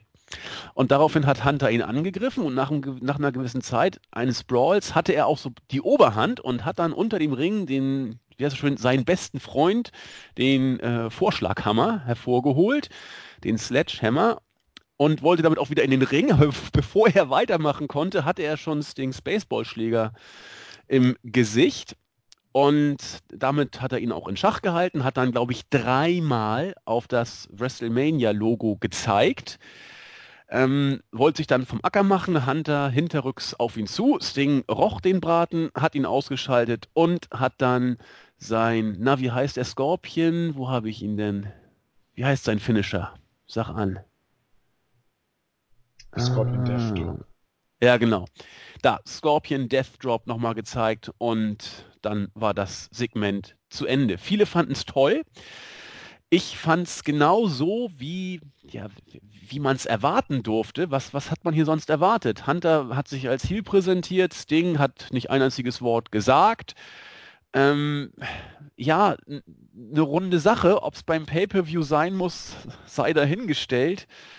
Ich war eh kein Freund dieser Konfrontation. Das, aufs Match bin ich jetzt nicht mehr oder weniger gehypt als vorher. Ich, ich gucke es mir an und bin auch gespannt. Aber inwiefern ich jetzt mehr gehypt sein soll als vorher, weiß nicht. Vielleicht kannst du es mir erzählen. Hm, wie lange schaust du Wrestling? Oh, das, das erste Mal seit 1991. Hast du WCW geschaut damals?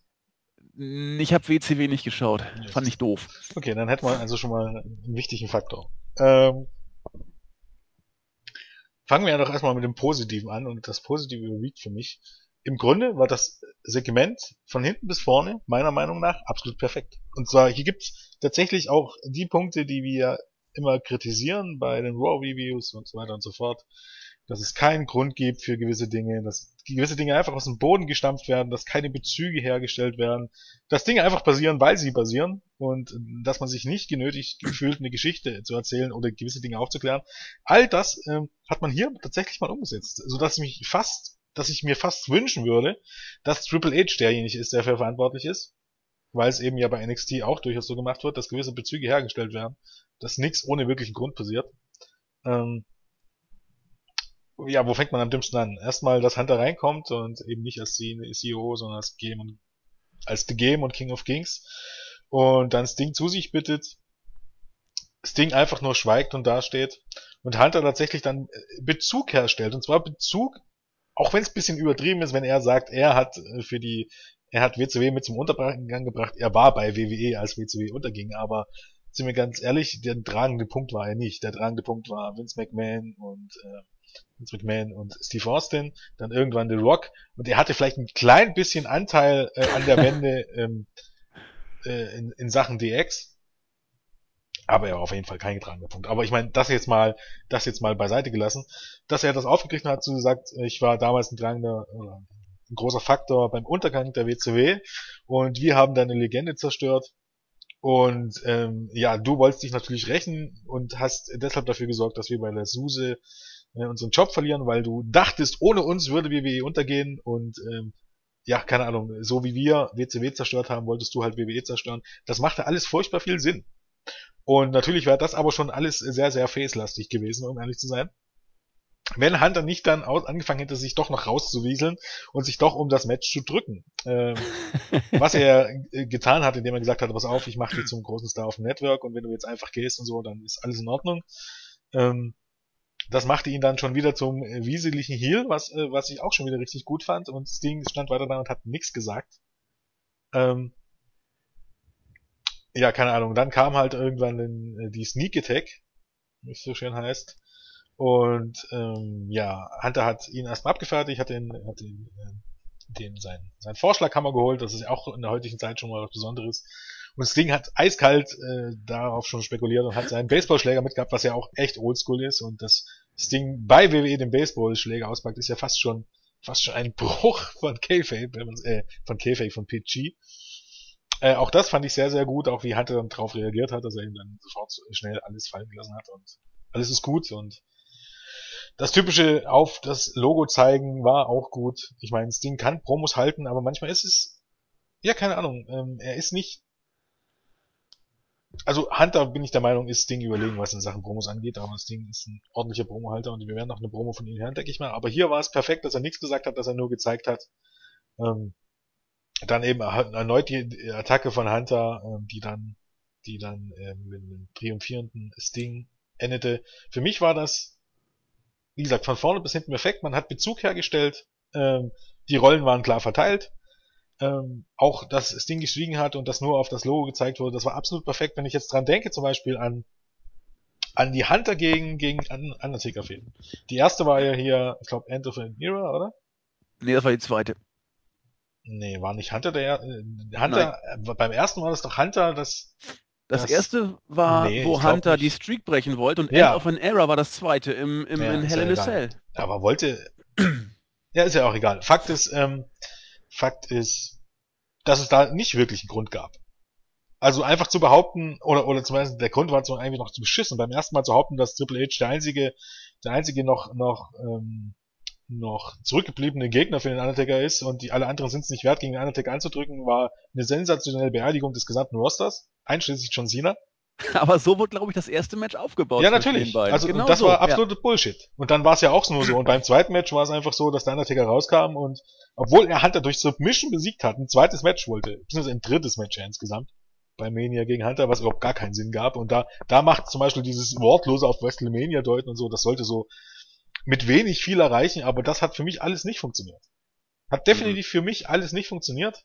Und das hier gestern hat funktioniert. Der Wermutstropfen ist für mich, dadurch, dass es nicht die, das einzige dieser Segmente blieb, sondern dass da noch was kam, wirkte für mich die gestrige Show dadurch insgesamt wie eine Raw-Ausgabe. Bringst du das, bringst du das hier heute bei Raw, ist das perfekt. Ja. Und bringst du die gesamte Show, vielleicht noch, keine Ahnung, das eine oder andere Titelmatch raus, ähm, also Divas Title Match raus und Intercontinental Champion Title Match raus und sowas und das packst du dann bei SmackDown rein oder sowas. Aber bringst du das, wie die Show gestern war, mit den Werbepausen eingefügt und noch vielleicht noch ein, zwei Backstage-Instrumenten oder so, bringst du das bei Raw, ist das eine 10 von 10 Punkten Raw-Ausgabe. Aber das Problem ist, es war ein Pay-Per-View. Und auch wenn der Pay-Per-View in den USA auf dem Network oder weltweit ja auf dem Network umsonst ist, es gibt Länder, wo es nicht umsonst ist. Und ganz ehrlich, ähm, ich weiß nicht, für, für unter einem Pay-Per-View verstehe ich mir einfach was anderes. Als äh, mehrere richtig lange Promos. Das ist der eigentlich der einzige Kritikpunkt, den ich hieran wirklich habe. Wenn es eine Raw-Ausgabe gewesen wäre, wie gesagt, äh, absolut top. Ähm, an dem Segment hatte ich eigentlich außer eben, dass es für mich die, die falsche Show war, absolut nichts auszusetzen. Und warum jemand Sting sehen will, ja, ganz vergessen, das war die Frage gefragt. Ähm, Sting ist eigentlich für viele das, was Sting war ähm, Mitte der 90er, als WWE in Deutschland, äh, als Wrestling in Deutschland absolut hot war. Und zwar, das ist überhaupt gar nicht mit der heutigen Zeit zu vergleichen. Damals Leute wie Bret Hart. Ein Bret Hart ist ein wesentlich größerer Stein, wenn du, wenn du Leute in meinem Alter fragst, oder sogar Leute, die älter sind. Ähm, fast alle kennen Bret Hart. Wenn ich meinen Kumpel jetzt frage, der mit, der mit mir in die Klasse gegangen sind, als wir so, keine Ahnung, ähm, ja, was waren wir da? Als wir so fünfte, sechste Klasse waren, waren fast alle Wrestling-Fans und alle liefen rum mit, mit Shirts von Bret Hart und von der Hogan. Den könnte ich heute fragen, wer John Cena ist. Er wüsste es nicht. Er wüsste es einfach nicht. Das ist auch zum Beispiel der Grund, warum die Bild-Zeitung äh, vor ein paar Jahren, als diese Wrestling-Berichterstattung noch nicht so groß war, die haben immer gebracht, wenn, wenn was passiert ist mit den Leuten aus der Epoche. Macho Man Randy Savage ist gestorben. Das war, das war ein absoluter Aufmacher. Vor fünf, sechs Jahren hätte hier kaum jemand gewusst, wer John Cena ist. Also hätte die Bild auch nicht wirklich so drüber berichtet. Ähm, man muss einfach sehen, dass Mitte der 90er Jahren war, war Wrestling auf einem absolut, absoluten Höhepunkt in Deutschland, den man heute noch nicht mal im Ansatz erreicht hat. Und Sting war für WCW das, was im Grunde Bret Hart für WWE damals war. Sting war eine absolute Legende. Oder ist er heute auch noch durch seine Zeit zu WCW, durch sein Gimmick als Gegenpart der NWO. Und ähm, daran erinnern sich viele Leute. Und ähm, ja, keine Ahnung, er ist ein Aushängeschild für WCW. Er ist zusammen mit Goldberg eigentlich der einzige Star, den WCW selbst hervorgebracht und kreiert hat. Ähm, ja, und dementsprechend das erste Match bei Wrestle für WWE von Sting. Man muss ja was sagen, man muss eigentlich die TNA-Zeit schon vergessen. Die TNA-Zeit, wenn du dich daran erinnerst, dann merkst du recht schnell, dass TNA auch nur ein Wrestler ist. Aber, äh, dass Sting auch nur ein Wrestler ist. Aber wenn du die ein bisschen außen vor lässt und diese alte WCW-Zeit und wie groß er damals in den 90ern auch in Deutschland war. Und dass es jetzt als, als, das Ding ist tatsächlich der einzige große Star, der niemals für WWE angetreten ist. Also US-Star. Und ähm, bei WrestleMania wird es jetzt endlich zu sein und deshalb ist das tatsächlich eine große Nummer und ähm, ich freue mich heute, ähm, keine Ahnung, gefühlt 80.000 mehr aufs, 80.000 Mal mehr auf Sting gegen Triple H als zum Beispiel auf Seth Rollins gegen, gegen Seth Rollins gegen Randy Orton oder auch auf Daniel Bryan gegen Dolph Ziggler, weil ich weiß, die anderen beiden Matches sind Matches, die es jeden Monat geben kann, die es noch 80.000 Mal geben wird, wo es nicht wirklich um viel gehen wird. Es sind halt Matches, es wären gute Matches, aber nichts Besonderes. Und Sting gegen Triple H, obwohl, das kennst du jetzt auch, mir wäre Sting gegen Undertaker lieber gewesen. Eindeutig, zu 100%. Wesentlich lieber gewesen. Aber alleine, dass Sting sein erstes Match bestreiten wird, ist für mich persönlich, weil ich eben in dieser Epoche auch groß geworden bin und weil ich immer ein großer Sting-Fan war, eine wesentlich größere Sache als so ziemlich alles andere, was man mir für WrestleMania bieten kann. Das hast du schön gesagt. Ich äh, habe mich auf das Match äh, wie gesagt, auch vorher schon gefreut, freue mich auch immer noch. Und meine Frage ging ja auch dahin, inwiefern ich mich jetzt durch diese Promo mehr auf das Match freuen soll. Und Ja, das du, ist einfach äh, nicht, nicht der Fall, weil das Match spricht für sich. Das, das reicht, um ja, und jetzt hast du eben hypen. noch, noch ein bisschen, du, du hast dem Ganzen jetzt einen Hintergrund gegeben. Warum hat Sting eingegriffen? Das hat der Hunt- Hunter erklärt. Ich meine, auch wenn es nicht so ist, vermutlich wird Sting Wir wissen es ja gar äußern. nicht. Ja, Ja, aber Hunter hat, hat einen Punkt geliefert. Hunter hat einen Punkt geliefert, warum es der Fall sein könnte. Ja, das Nun stimmt. liegt es natürlich daran, diesen Punkt zu widerlegen oder auch nicht. Ähm, recht, und Sting- letztendlich musst Sting du das Match hier irgendwie äh, offiziell machen. Ja, das ist, ist ja auch richtig. Also, ähm, was mich an diesem Segment eben tatsächlich stört, äh, in Anführungszeichen stört, ist das, was du auch schon gesagt hast. Ich möchte es nicht beim Pay-Per-View sehen. Bei Raw wäre es großartig gewesen.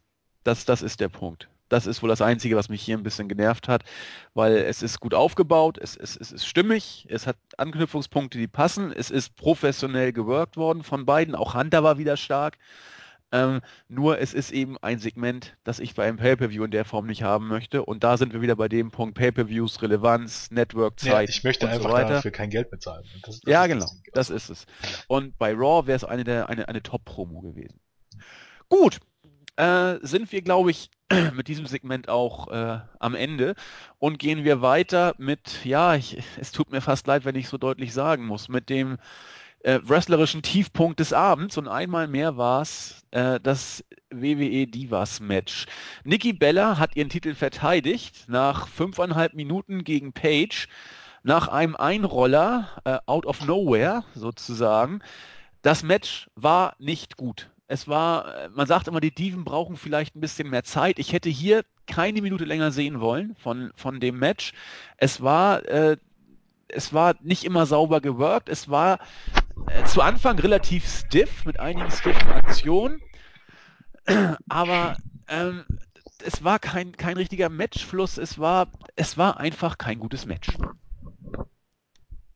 äh, ja, mehr brauchen wir da auch nicht zu sagen. Also ich glaube, das keine Ahnung, ähm, war auch wieder so. Das waren okay, bei Raw wäre das Match nochmal zwei Minuten kürzer gewesen, aber grundsätzlich war es ein einfaches Weekly Match zwischen den Teams. Äh, ohne Heat, niemand hat's interessiert, es war nicht wirklich gut und ich glaube, viel mehr braucht man da auch jetzt gar nicht zu sagen. Nee, denke ich auch. Alles andere wäre so ein bisschen künstlich. Äh, es ist leider so, wie man es eben schon kennt. Und hier wurde das Ruder auch nicht rumgerissen. Und auch mit zehn Minuten hätte man es hier nicht rumreißen können. Das gab das Match einfach nicht her. Gut. Ach ja, ich sag mal, bedingt besser, aber auch nur in Ansätzen. Verzeihung, wenn ich jetzt schon wieder so mit der Stimme so nach unten gehe und so ein bisschen klagend klinge. Das Intercontinental Championship Match. Bad News Barrett hat gewonnen via DQ gegen Dean Ambrose nach acht Minuten, nachdem Barrett immer wieder mal versucht hatte, heldenhaft zu fliehen, was ihm nicht richtig geglückt ist. Ambrose hat ihn sich gekrallt und dann äh, in der Ringecke äh, mit, mit Tritten bearbeitet und Schlägen und er ließ nicht ab. Der Referee hat ihn disqualifiziert. Große Geschichte. Nach dem Match hat äh, Ambrose ihn dann noch ein bisschen weiter auseinandergenommen, den Dirty Deeds verpasst und den IC-Belt äh, gekidnappt. Holger Böschen sagte, er redet hier eher von Diebstahl, weil Belts als Sachen können nicht gekidnappt werden. Recht hat der Mann. Das Match selber, also es fing eigentlich sehr hoffnungsvoll für mich an, weil es genau dieser Brawl eigentlich war, den ich erwartet hatte. Es gab viele stiffen Aktionen, wenig äh, Technik, die habe ich auch nicht erwartet, dafür aber umso mehr Impact. Und ich dachte, ja, wenn das Match auf diesem Weg weitergeht und sich noch ein bisschen steigert, kann das noch ganz gut was werden. Leider äh, wurde das eben nicht beibehalten, sondern durch diese unsäglichen Fluchtversuche, die Barrett unternommen hat, also so kann man jemanden auch wirklich definitiv zum Geek machen, ähm, ging der Matchfluss raus und das Ende war fürchterlich. Es war fürchterlich. Äh, oder wie siehst du es? Es war ein Smackdown-Match. es war im Grunde das, was man erwarten konnte zwischen den beiden. Es war aber alles andere als überragend. Auch das Match vorher. Es waren, beide haben ihren Stil gezeigt. Und ich bin mir sicher, beide hätten theoretisch, wenn mit in der richtigen Storyline und mit mehr Zeit und, äh, keine Ahnung, mit, mit der Zielstellung wirklich was abzuliefern, könnten die beide gegeneinander auch mehr, mehr auf, auf die Matte bringen. So war es halt einfach ähm, typisches Match, wie man sich ein Match zwischen Bad News Barrett und Dean Andrews vorstellen würde. Es war relativ kurz, das äh, Finish sagt. Bad News Barrett ist weiter der allerletzte Dödel. Hier ist tatsächlich die Frage, ich wüsste keinen einzigen Grund, warum ich mich auf das Rematch der beiden freuen soll. Nicht einen einzigen, kaum zu schweige bei WrestleMania. Ähm, ja, auch die, Dean Ambrose hat dann zumindest nach einer Weile, als, als die Zuschauer, glaube ein bisschen gemerkt haben, okay, jetzt haben wir gefühlt schon eine Stunde gar nichts mehr von uns gegeben. Jetzt sollten wir was mal machen. Gab es zumindest dann so ein, so ein teilweise Dean Ambrose Chant oder Let's Go Ambrose Chant. Äh, wenigstens ein positiver Effekt, der wirklich laut war er jetzt auch nicht, aber er war deutlich zu hören. Es waren schon ein paar Leute, mehr als zwei. Ähm, ja, keine Ahnung. Der Titel ist wertlos. Bad News Barrett wird wie der letzte Idiot dargestellt konstant, muss man sagen, zumindest da bleibt man ja, die, die, sich, die, die Linie bleibt, bleibt man sich treu. Und ja, keine Ahnung, Dean Ambrose, wie gesagt, ist für mich der von seinen Fähigkeiten her, der fast mit am miesesten, okay, ich meine, man könnte noch drüber diskutieren, ob, ob Chopper Nummer 1, Zack Ryder, nicht zumindest in der Undercard eine ordentliche Rolle spielen sollte, regelmäßig. Aber davon mal abgesehen ist Dean Ambrose für mich der, der am schlechtesten eingesetzt wird äh, auf seine Fähigkeiten bezogen. Und ich wüsste jetzt nicht, warum ich jetzt künstlich irgendwas ähm, herausfinden sollte, daran gut zu reden. Ich möchte Dean Ambrose nicht als IC-Champion sehen. Weil ich weiß, dass der Titel wertlos ist. Und ich meine, wir haben es schon 10.000 Mal gesagt, der Titel ist wertlos und niemand, der den Titel hält, bringt den Titel auf ein neues Niveau, sondern der Titel zieht die Leute runter. Und ich wüsste keinen einzigen Grund, warum ich mich auf ein Rematch freuen sollte, warum ich Ambrose als Champion sein sollte, ähm, ich hasse solche Fuck-Finishes. Das ist ja das Ding. Normalerweise war ja, wenn man jetzt diese, diese unlogischen Punkte, also wie gesagt, dass Ambrose ja Batman Sparbot dazu zwingt, das Titelmatch zu geben und warum überhaupt dürfen die beiden entscheiden, wer ein Match bekommt. Wenn man das beiseite lässt, könnte man ja zumindest sagen, dass man auch hier so ein bisschen eine Storyline kreiert hat, die gar nicht so schlecht war und man hat die beiden auseinandergehalten, bevor man das erste Match bringt. Und dann bringt man das erste Match und dann wird's sowas und es endet via TQ. Da kann ich nur echt sagen, die Writer sind, boah, leck mich. Natürlich hätte man das auch irgendwie um, sorry, irgendwie umsetzen können, dass das irgendwie durch diese DQ trotzdem Sinn ergibt oder irgendwie was anderes, aber diese ganze Darstellung war so, äh, Dean Ambrose war halt Dean Ambrose und der Verrückte und so, aber Bethany Barrett war der, keine Ahnung, dann bringt doch nicht DQ, dass die beiden sich so dermaßen auf den Sack hauen, und keine Ahnung, beide würden ja durchaus auch als Badass durchgehen, dass der Referee dass, keine Ahnung, eine Doppel-DQ ausspricht, keine Ahnung, genau. weil, weil sie zu hart zu Werk gehen oder irgendwas, dass du sagen könntest, okay, jetzt haben die beiden sich so sehr aufs Maul gehauen und jetzt gibt's nochmal das richtige Match oder sowas, aber dazu ist man einfach nicht in der Lage. Ich meine, ja. was will man groß dazu sagen? Das sagt. Ja. Man hätte das genau so machen sollen, meines Erachtens. Dann machst du bei Mania ein Extreme Rules Match oder irgendeinen Scheiß, aber, aber aber so, ich meine, gut, dass Barrett jetzt wie der letzte Geek rüberkommt, das haben wir auch schon in der Pre-Show angesprochen, dass er bisher auch nicht wirklich heldenhaft erstrahlte. Aber jetzt ist er ja wirklich, ich will nicht sagen beerdigt, das wollen wir ja nicht mehr so häufig benutzen, das Wort, aber wer, wer nimmt ihn denn jetzt noch ernst? Und auch Ambrose ist durch diese Art des Finishes ja auch wieder ein Stück weit zum, zum Deppen gemacht worden. Also das ist, es ist doch immer das Gleiche, dieses, dieses pseudo-psycho Der Ambrose Serie geht weiter. Oh. Er, hat als einzelne Singles-Wrestler, ich glaube, nicht ein einziges äh, Pay-Per-View-Match gewonnen. Nee, hat er auch nicht. er ist eigentlich, er ist eigentlich ein riesengroßer Geek. Wenn ja, er mal genau. gewinnt, dann, wenn er dann gewinnt, dann gegen Leute wie Curtis Axel, also.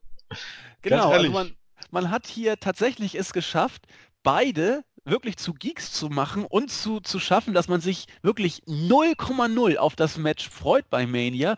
Man will es gar nicht sehen. Also ich, ich, also ich glaube, es gibt Match genügend Leute, die freuen sich auf das Match, weil ja. die eben halt große Fans von Dean Ambrose sind und so weiter und so fort.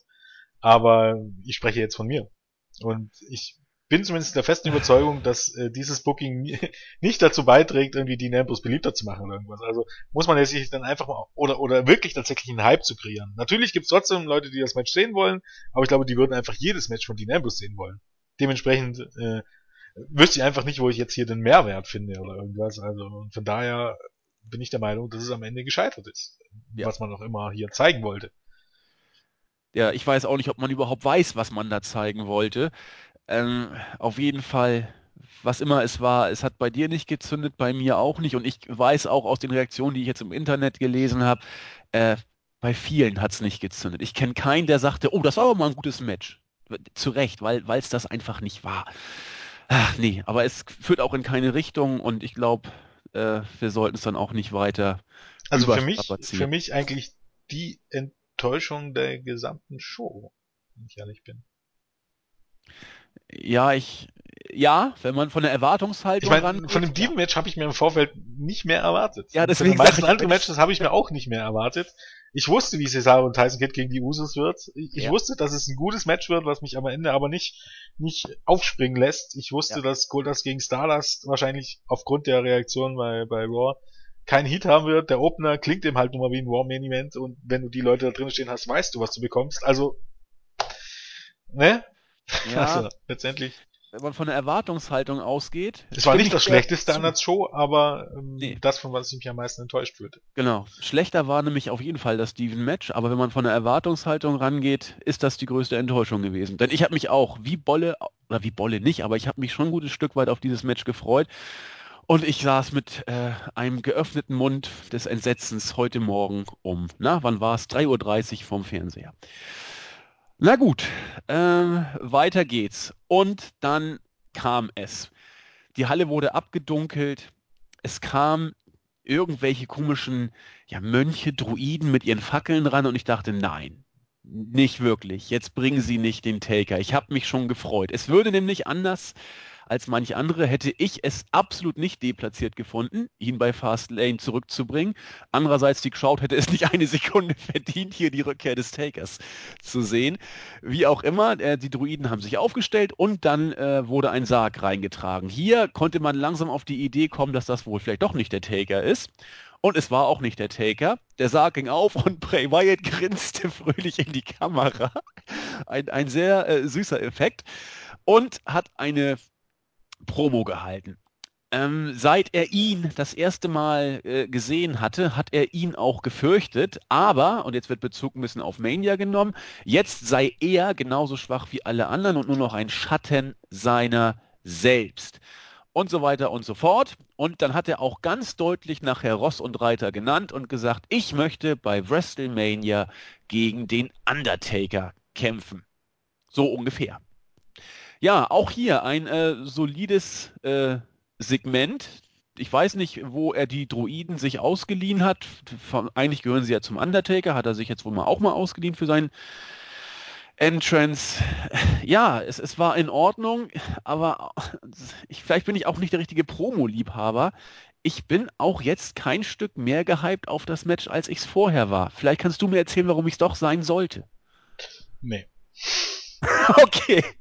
also das, also zaubern kann ich nur echt auch nicht. Ähm, das, ja, du hast, hast, mir auch erzählt, warum ich bei Dings mich hätte ein Stück weit drüber freuen können. Jetzt, äh, ja, ich hätte, ich könnte dir auch sagen, warum du dich auf hättest, auf Sting gegen Undertaker hättest freuen sollen. Das, ich glaube, Sting gegen den Undertaker so. wäre, kann man gefühlt das Match des Jahrzehnts gewesen vom Standing her.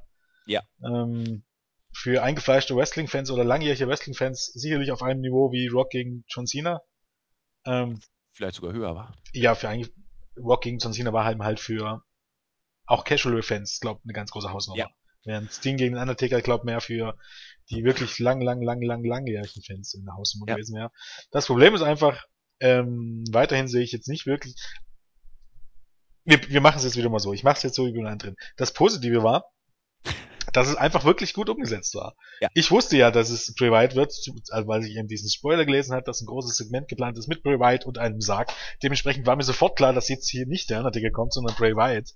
Ach so, wusste ähm, ich gar nicht. Okay. Naja. Ähm, ja, das ist ja eben das, was ich vorhin schon angesprochen habe, dass ein paar Stunden ja. vor der Show kam so war Spoiler raus. Und, ähm, ich gehöre ja eher zu denen, dass ich zu denen, die sich bewusst sind, dass vieles, was diese Leute, Pro Wrestling Insider, also Dave Meltzer, Figure von Wrestling Online und so weiter, dass die sich das nicht aus den Fingern saugen, sondern dass es da Leute gibt, die das ähm, ihnen näher bringen, innerhalb der Company, Wrestler, Offizielle und so weiter und so fort. Und natürlich, es wird ja immer gesagt, ja, die müssen ihre Quellen nicht angeben. Wenn sie ihre Quellen angeben, dann sitzen die Leute, die das weitergeben, auf der Straße. Also wie dumm wäre ich denn, wenn ich die Quellen weitergebe? Aber es war wieder gestern ein bester Beweis, dass, wie gesagt, Randy Ortons Rückkehr, das Segment mit Bray Wyatt, und ähm, ja, was war noch? Ähm, ähm, ja, irgendwas war noch. Ähm, äh. ist ja egal. Ähm, das ist ja, dass die ihre Informationen haben und dass die dann meistens sogar stimmen. Und wenn die mal nicht stimmen, dann kann es daran liegen, dass sich Pläne schnell geändert haben oder dass irgendjemand falsch informiert war. Oder vielleicht sogar absichtlich falsch informiert wurde. Aber das war halt wieder ein Beweis, dass äh, die schon wissen, von was sie schreiben. Wie dem auch sei, äh, ich wusste es halt und äh, trotz allem habe ich gerne die Reaktion da im Chat und so gesehen. Ähm, ja, es war richtig gut umgesetzt. Diesmal hatte nämlich Wyatts Promo auch endlich mal einen Punkt. Äh, das ist ja auch ein großer Kritikpunkt angewiesen, dass er immer die Promos hält und die sind immer gut umgesetzt, aber er hat nie einen Punkt. Also so heißt meistens weißt du nie, was er jetzt eigentlich geredet hat. Bei Dean Ambrose, in der Fehde gegen Dean Ambrose war das immer irgendwie stellenweise ganz schlimm, dass er ähm, entweder gar keinen Punkt hatte oder war es am Ende immer derselbe. Und hier hatte er einen Punkt, hat ihn auch klar angesprochen. Ich meine, man müsste die, den Grund, warum Bray Wyatt jetzt nur wirklich gegen Undertaker anstellen, den müsste man sich im Moment noch ein bisschen selber konstruieren. Man müsste jetzt irgendwie sagen, dass Bray Wyatt sich als neuer neuer Fürst der Dunkelheit bei WWE sieht oder sowas. Aber okay, ich meine, das ist zumindest alles nicht so weit hergeholt und es wurde angedeutet, von daher nicht ganz so perfekt wie bei Sting gegen oder Sting und Triple H, aber immerhin auf einem sehr, sehr, sehr guten Level und Niveau. Ähm, umgesetzt war es wirklich toll. Die einzige Frage bleibt, und die vielleicht auch sowohl laut Storyline und auch ähm, in Sachen K-Fape, warum sollte der Undertaker zurückkommen? Im wahren Leben ist es einfach so, ähm, dass die Streak ist gebrochen. Ähm, eigentlich wäre das Ende der Streak der perfekte Zeitpunkt gewesen, um seine Karriere zu beenden, aber das hatten wir ja auch schon so oft gesagt. Und in Storyline ist einfach die Frage, wenn der Undertaker zurückkommt, sollte er nicht gegen Brock Lesnar ran wollen? Eher schon. Warum sollte ihm irgendwas interessieren, was Bray Wyatt da lauert? Und auch in Storyline muss man ganz ehrlich sagen, warum kommt er jetzt ohne Streak wieder? Und warum kommt er immerhin bei der bisherige Grund in den letzten Jahren, seitdem er seine Fulltime-Karriere beendet hat, war immer, er kommt wieder, weil seine WrestleMania-Streak am Laufen gehalten werden soll. Das war der Aufhänger. Ja, die ist ja aber jetzt gebrochen. Warum kommt jetzt der Undertaker weiterhin nur immer bei WrestleMania wieder? Macht das irgendwo einen Sinn? Ich finde einfach, ähm, das Ende der Streak hätte auch das Ende der Karriere sein sollen. Das Problem ist, äh, letztes Jahr es wäre es vielleicht sogar gewesen, hätte man, hätte irgendjemand letztes Jahr geglaubt, dass Brock Lesnar, dass Brock Lesnar den Ticker schlagen kann und wäre die Schockstarre nach dem Match nicht so groß gewesen, so dass der Undertaker auch kaum gefeiert wurde, sondern alle waren so geschockt, dass da, keine Ahnung, dass da überhaupt gar nichts rüberkam, wenn man so möchte. Das wäre auch tatsächlich ein bisschen unwürdig gewesen, aber um ehrlich zu sein, hätte ich dann einfach den Undertaker einen Tag später rausgeschickt und sich dort verabschieden lassen. Aber für mich gibt es keinen Grund, warum er jetzt wiederkommen soll, erst recht nicht gegen Bray Wyatt. Und das ist so ein bisschen der ganz große Makel an der großen Sache. Und ich bin gespannt, was man bei WrestleMania bringt. Für mich kann es eigentlich nur Bray Wyatt als Sieger geben. Ansonsten halte ich die Promotion tatsächlich noch für bescheuerter, als sie eigentlich sind. Weil jetzt den Undertaker zurückzubringen, den Undertaker gegen Bray, Wyatt gewinnen zu lassen, nachdem Bray Wyatt eigentlich alle Babyfaces klar besiegt hat, das ist eine, das wäre wieder eine Beerdigung des Rosters ohne Gleichen. Und ganz ehrlich, der Undertaker braucht diesen Sieg nicht mehr und ja, es sollte dann halt auch irgendwann mal gut sein. Ne? Ja, schauen wir mal. Ich bin da hin und her gerissen, ob der Taker das Match gewinnt oder nicht. Ich traue es der WWE nämlich durchaus zu, dass sie ihn gewinnen lassen. Halte ich für nicht unmöglich. Hm, halte ich auch nicht für unmöglich, aber ich, ich würde es für einen Fehler halten. Das, das ist, ist eine andere Geschichte. Ja. Das ist eine andere Geschichte. Ich halte sogar für sehr, äh, sehr wahrscheinlich, dass, dass, ähm, dass der ja, Undertaker am Ende gewinnt. Aber wie gesagt, das, ich würde es für einen großen, sehr großen Fehler halten. Sind wir mit dem Segment sonst soweit durch? Oder hast du noch was? Ähm, ja, wie gesagt, ähm, man könnte, man könnte jetzt äh, tatsächlich irgendwie sagen, dass ja, wie drücke ich das jetzt am dümmsten aus? Ähm, dass man könnte sagen, dass das letztendlich hätte das auch zu Raw gehört irgendwie.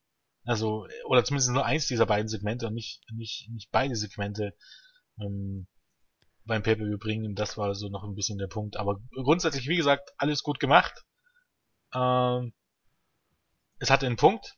Und der Undertaker kommt nur zurück und das wird das Match bestreiten, alles gut und schön, aber ähm, wenn man eben halt so ein bisschen tiefer reingeht und äh, wirklich nach Gründen sucht, warum der Undertaker zurückkommen sollte und warum der Undertaker nicht gegen Lesnar her ist und so weiter, dann fängt es immer an ein bisschen zu stottern. Ja. Ich denke, damit können wir dieses Segment auch äh, als besprochen abhaken und kommen zum vorletzten Match des Abends. United States Championship. Rusev hat tatsächlich gewonnen gegen John Cena. Und hier äh, auch hochinteressant die Art und Weise, wie er denn jetzt gewonnen hat. Die Ansagerin sprach wohl äh, von einem Submission-Sieg, was dann ja auch nach der WWE-Logik war. Letzten Endes war es eine Referee-Stoppage. Cena hat weder ausgetappt noch abgetappt noch irgendwie getappt. Ähm, er ist, hing einfach ähm, rum. Bitte? Die, weder die gute Eden Styles noch äh, ähm, äh, die gute Jillian werden jemals etwas von Referee Stoppage gehört haben. Eben, das, das meine ich damit auch. Ähm, das ist es aber letzten Endes gewesen und insofern äh, alle, die jetzt glauben, Jens würde singen, weil Cena ausgetappt nein, hätte, nein, nein, nein, nein, nein, ver vergesst es. Ich habe ich hab ja sogar gesagt in der Preview, ich meine jetzt ja. kein Referee Stoppage und kein KO und das ist Referee Eben. Stoppage, es ist kein Submission. Also wir kommen hier nicht drum rum, dass das eine Referee Stoppage ist. Man, man kann es auch KO nennen oder irgendwas, aber ja, auf jeden Fall war es kein Tap und wir reden hier über Tap-Out. Wenn Cena getappt hätte, ja. dann wäre es anders gewesen. Aber er hat sich hier in die Reihe, was weiß ich, Big Show, Mark Henry, Jack Swagger eingereiht, die alle ohnmächtig geworden sind.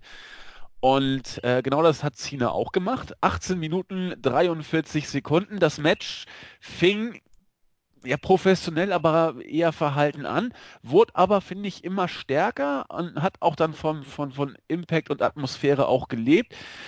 Der Crowd war es zu Anfang relativ ja egal. Also wenn man Cena jetzt hier als, als strahlenden US-Held präsentieren wollte, der gegen das böse Russland zusammen mit den Fans jetzt in den äh, Krieg zieht, das äh, zog nicht so richtig. Rusev hat zwar ein bisschen Bu bekommen, aber Cena nicht wirklich viel äh, Heat.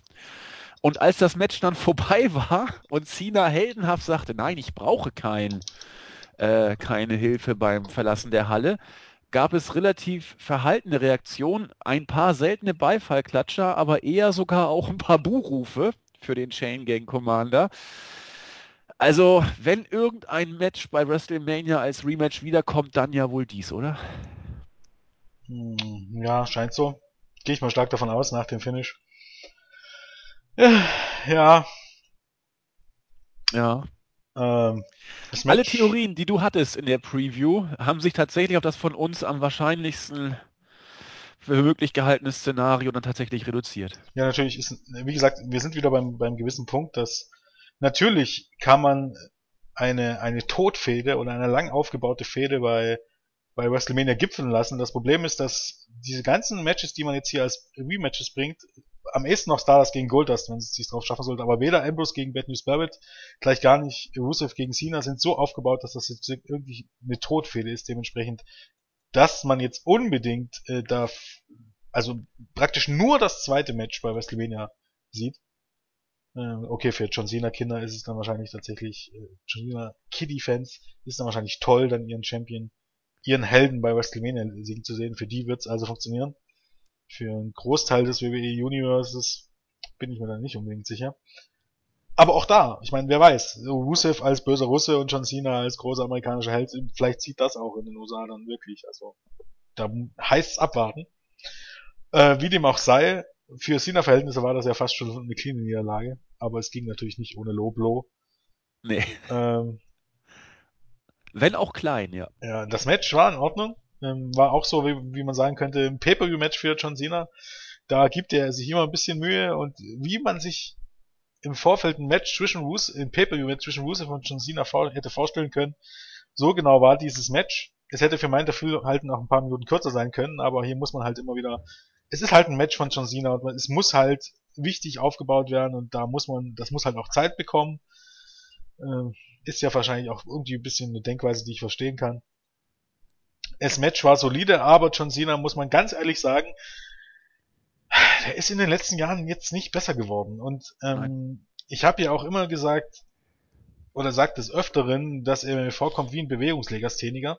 Seine Moves sehen oft so, so unrund aus und auch seine Pumps sehen unrund aus und sehen nicht schön aus. Er ist, er ist was, was im Fußball so ein bisschen das Kampfschwein ist. Äh, ja. Keine Ahnung, der Typ mit der Blutgrätsche ist so ein bisschen John Cena.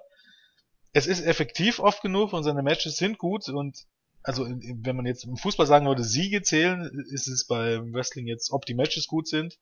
Wenn du jetzt äh, absolut ähm, nicht schön spielst, sondern immer nur dazwischen haust und trotzdem effektiv bist, ähm, ist das ein Win und genauso ist es bei John Cena, wenn die Matches einigermaßen in Ordnung werden, auch wenn das, was du machst, oft genug scheiße aussieht, ist es am Ende trotzdem ein Gewinn und das ist irgendwie so bei John Cena der Fall. Es nimmt aber manchmal schon fast lächerliche Züge an. Ich kann jetzt die Segmente, ich hätte es mir notieren sollen, nicht mehr einzeln ähm, aufschreiben, aber stellenweise war es einfach so, dass ähm, Cena vollkommen den Spot oder oder oder das Timing absolut gefehlt hat, dass er irgendwie fast den Anschein hatte, als wenn er nicht nicht für einen Moment nicht wusste, wo er jetzt steht. Das ist mir auch schon bei einigen der Brawls zuletzt aufgefallen, dass er so falsch positioniert ist, dass er eine sich einmal 180 Grad um um um die eigene Achse drehen muss. Dass er vollkommen falsch zu Rusev stand. Und das ist, ist natürlich in einem echten Fight ist das natürlich absolut, wäre das absolut katastrophal. Das stelle man sich mal bei, beim UFC-Fight vor. Dass der, der Gegner aufsteht und dann auf einmal bemerkt, dass er mit dem Rücken zu seinem Gegner steht. Das wäre tödlich. Und John Cena ist, ist das hier mehrmals passiert, dass er aufspringt und dann merkt, oh Kacke, Rusev steht ja hinter mir und sich dann um, umdreht. Und es war in vier, fünf Szenen wirklich so, dass, dass man gemerkt hat, wie John Cena hier das Timing und, und die Ringübersicht ähm, fehlt, dass man deutlich merkt, dass, dass er ganz, ganz stark nachgelassen wird. Also zusätzlich zu seinen typischen, ich, ich, ich, ich, ähm, Rusev stößt mich weg mit den Füßen und ich fall dann so halb seitlich auf meine Hände. Also, was ja immer, immer wirklich aussieht wie ein absoluter Bewegungslegastheniker. Ähm, aber hier gab es echt einige Timing-Probleme und wo John Cena auch echt nicht gut aussah. Ich weiß nicht, ob das jetzt tatsächlich bloß uns auffällt oder Leuten auffällt, die sich ein bisschen damit beschäftigen, wie so ein Wrestling-Match aussehen sollte oder so, oder ob das offensichtlich ist, dass es eben diese Timing-Probleme gab und diese, diese Orientierungsprobleme von John Cena. Das kann ich nicht bewerten, aber das fand ich hier echt stellenweise manchmal gruselig und ähm, hält mich eben dann am Ende auch davon ab, dem Match eine richtig gute Bewertung zu geben. Es war ein gutes Match, es war auf gar keinen Fall ein schlechtes Match. alles, was man zeigen wollte, hat man gezeigt und auch das Finish passte irgendwie so. Also viel, viel falsch hat man nicht gemacht. Aber John Cenas Schwächen waren für mein Dafürhalten sehr, sehr, sehr offensichtlich. Ja, also diesmal besonders offensichtlich. Das siehst nicht nur du so, ich, ich habe es auch ähnlich wahrgenommen und auch in den äh, Internet-Chats, äh, die ich gesehen habe, wurde es auch ähnlich kommentiert. Ähm, umso überzeugter war ich dann ein Stück weit mehr von, von Rusev, der jetzt bei einem Pay-Per-View-Match ein knapp 20 Minuten Match absolviert hat und dabei äh, das äh, Tempo ja, hochhalten und mitgehen konnte, je nachdem, wie man es nennen will, wer hier die Calls gemacht hat, wer das Match geführt hat. Im Zweifel wird es Cena gewesen sein, aber ich habe es hier nicht eindeutig erkennen können. Im nächsten Match war es einfacher zu erkennen. Wir haben in der Preview gesagt, es wird wohl irgendeine Art Fuck-Finish geben. Es war nur ein bisschen fuckig, hätte ich beinahe gesagt. Ja, Lana kam rein. Ab, ja, ich meine, ja, für John Cena-Verhältnisse. Eben, das meine ich doch. Es war jetzt kein, haben keine acht kein, Leute eingegriffen. Genau, kein cleaner Sieg, das ist, das ist, das ist ja klar, darüber müssen wir uns auch nicht unterhalten. Aber wenn Lana quasi nur einmal kurz rüberkommt und den Referee irgendwie was erzählt und, und dann gibt es einen Tritt in die Eier, einen Superkick und äh, dann der Accolade, das haben wir schon, also da hat Cena schon andere äh, äh, Eingriffe von außen besser weggesteckt. Insofern äh, hat man hier einen goldenen Mittelweg gefunden, der Rusev jetzt nicht wirklich zum Horst macht und äh, Cena nicht äh, als übermenschlichsten aller Helden darstellt. Das ist schon okay. Gleichwohl bleibe ich dabei, wir werden um das Rematch bei WrestleMania nicht herumkommen. Rusev wird äh, sein ja, russisches Wunder erleben und Cena wird entsprechend mal gucken, wie man das macht, ob es dann ein Non-Title-Match wird oder wie auch immer. Ansonsten muss ich er mein, mit dem. Wenn ich, wenn ich wirklich Glaube an diese Company hätte, würde ich mir sogar sagen, vielleicht gewinnt Rusev auch bei WrestleMania. Ja, das wäre der Cena, Knaller. Und Cena gewinnt dann nur bei Extreme Rules irgendwie noch so das dritte Match, was aber nicht mehr so von Bedeutung ist. Aber leider wird es wohl so werden, dass John Cena wieder bei WrestleMania gegen einen aufständigen Heel gewinnt. Das ist natürlich traurig, wenn man ehrlich ist, aber ja. ja. Gut. Äh, ein Punkt ist mir noch eingefallen, ja. mh, wo man gemerkt hat, dass John Cena nicht unbedingt auf der Höhe ist. Ähm, wo er Rusev das erste Mal den Accolade ansetzt, dann da hat John Cena gekniet. Ja. Und wenn ein Gegner kniet beim Accolade, dann hat dieser Move eigentlich, also zumindest so wie Cena da gekniet hat und so wie das aussieht, hat dieser Move natürlich überhaupt gar keinen Impact mehr. Da dachte ich mir so, oh Gott, Cena kann nicht mal den Accolade äh, richtig nehmen. Aber dann hat er es irgendwie gemerkt irgendwann und dann lag er dann tatsächlich da, dann sah es dann auch wesentlich besser aus. Aber ich glaube, er war tatsächlich der Erste, den ich gesehen habe, der kniete und, und Rusev hat den Echo-Leg angesetzt. Das sah so beschissen aus. Das sind halt so wirklich so, das John Cena ist kein schlechter Wrestler, aber er hat in gewissen Dingen wirklich absolute Defizite. Also muss man muss man schon so klar sagen. Also, ich, ich finde das gar nicht schlecht, was du gesagt hast. Cena als der, der Arbeiter im Business. Man könnte auch sagen, sieht wirklich so nicht schön aus. in Erinnerung an die Eurofighter John Cena, der Mark Wilmots des Wrestlings, das Kampfschwein, der sich, falls einige sogar noch an Mark Wilmots Aber dann, erinnern dann würde ich eher schon sagen, wenn wir schon bei UEFA Cup Siegern 97 sind, oder war es 97, ich glaube dann ja, war 97. Yves Eigenrauch, wenn der Ja, ich, wollte ich als nächstes jetzt auch noch nennen. Wil Wilmots war ja immer noch ein passabler, ein Kampfschwein durchaus, aber ein passabler Fußballspieler, während Wilmots ja eigentlich eher der war, der eigentlich nur noch draufgehauen hat. Also. Ja, Yves Eigenrauch muss in diesem Zusammenhang immer genannt werden. ja. Den können wir hier nicht übergehen. Gibt ja noch andere, keine Ahnung, man könnte jetzt auch sagen Jens Jeremies oder ähm, äh, Ahnung, Jürgen Kohler, also irgend, irgend, so, irgend so ein Haut drauf. Genau, oder Jiri Nemec immer besonders ja, genau, gerne genommen in, genau, in diesem ja. Zusammenhang. Das, da da gibt es einige, die man hier nennen kann. Ähm, gut, äh, kommen wir zum Main Event. Ähm, das große Match zwischen Roman Reigns und Daniel Bryan und äh, ich mach's kurz, Roman Reigns hat das Ding nach dem Spear gewonnen, nach zwei Minuten, äh, 20 Minuten.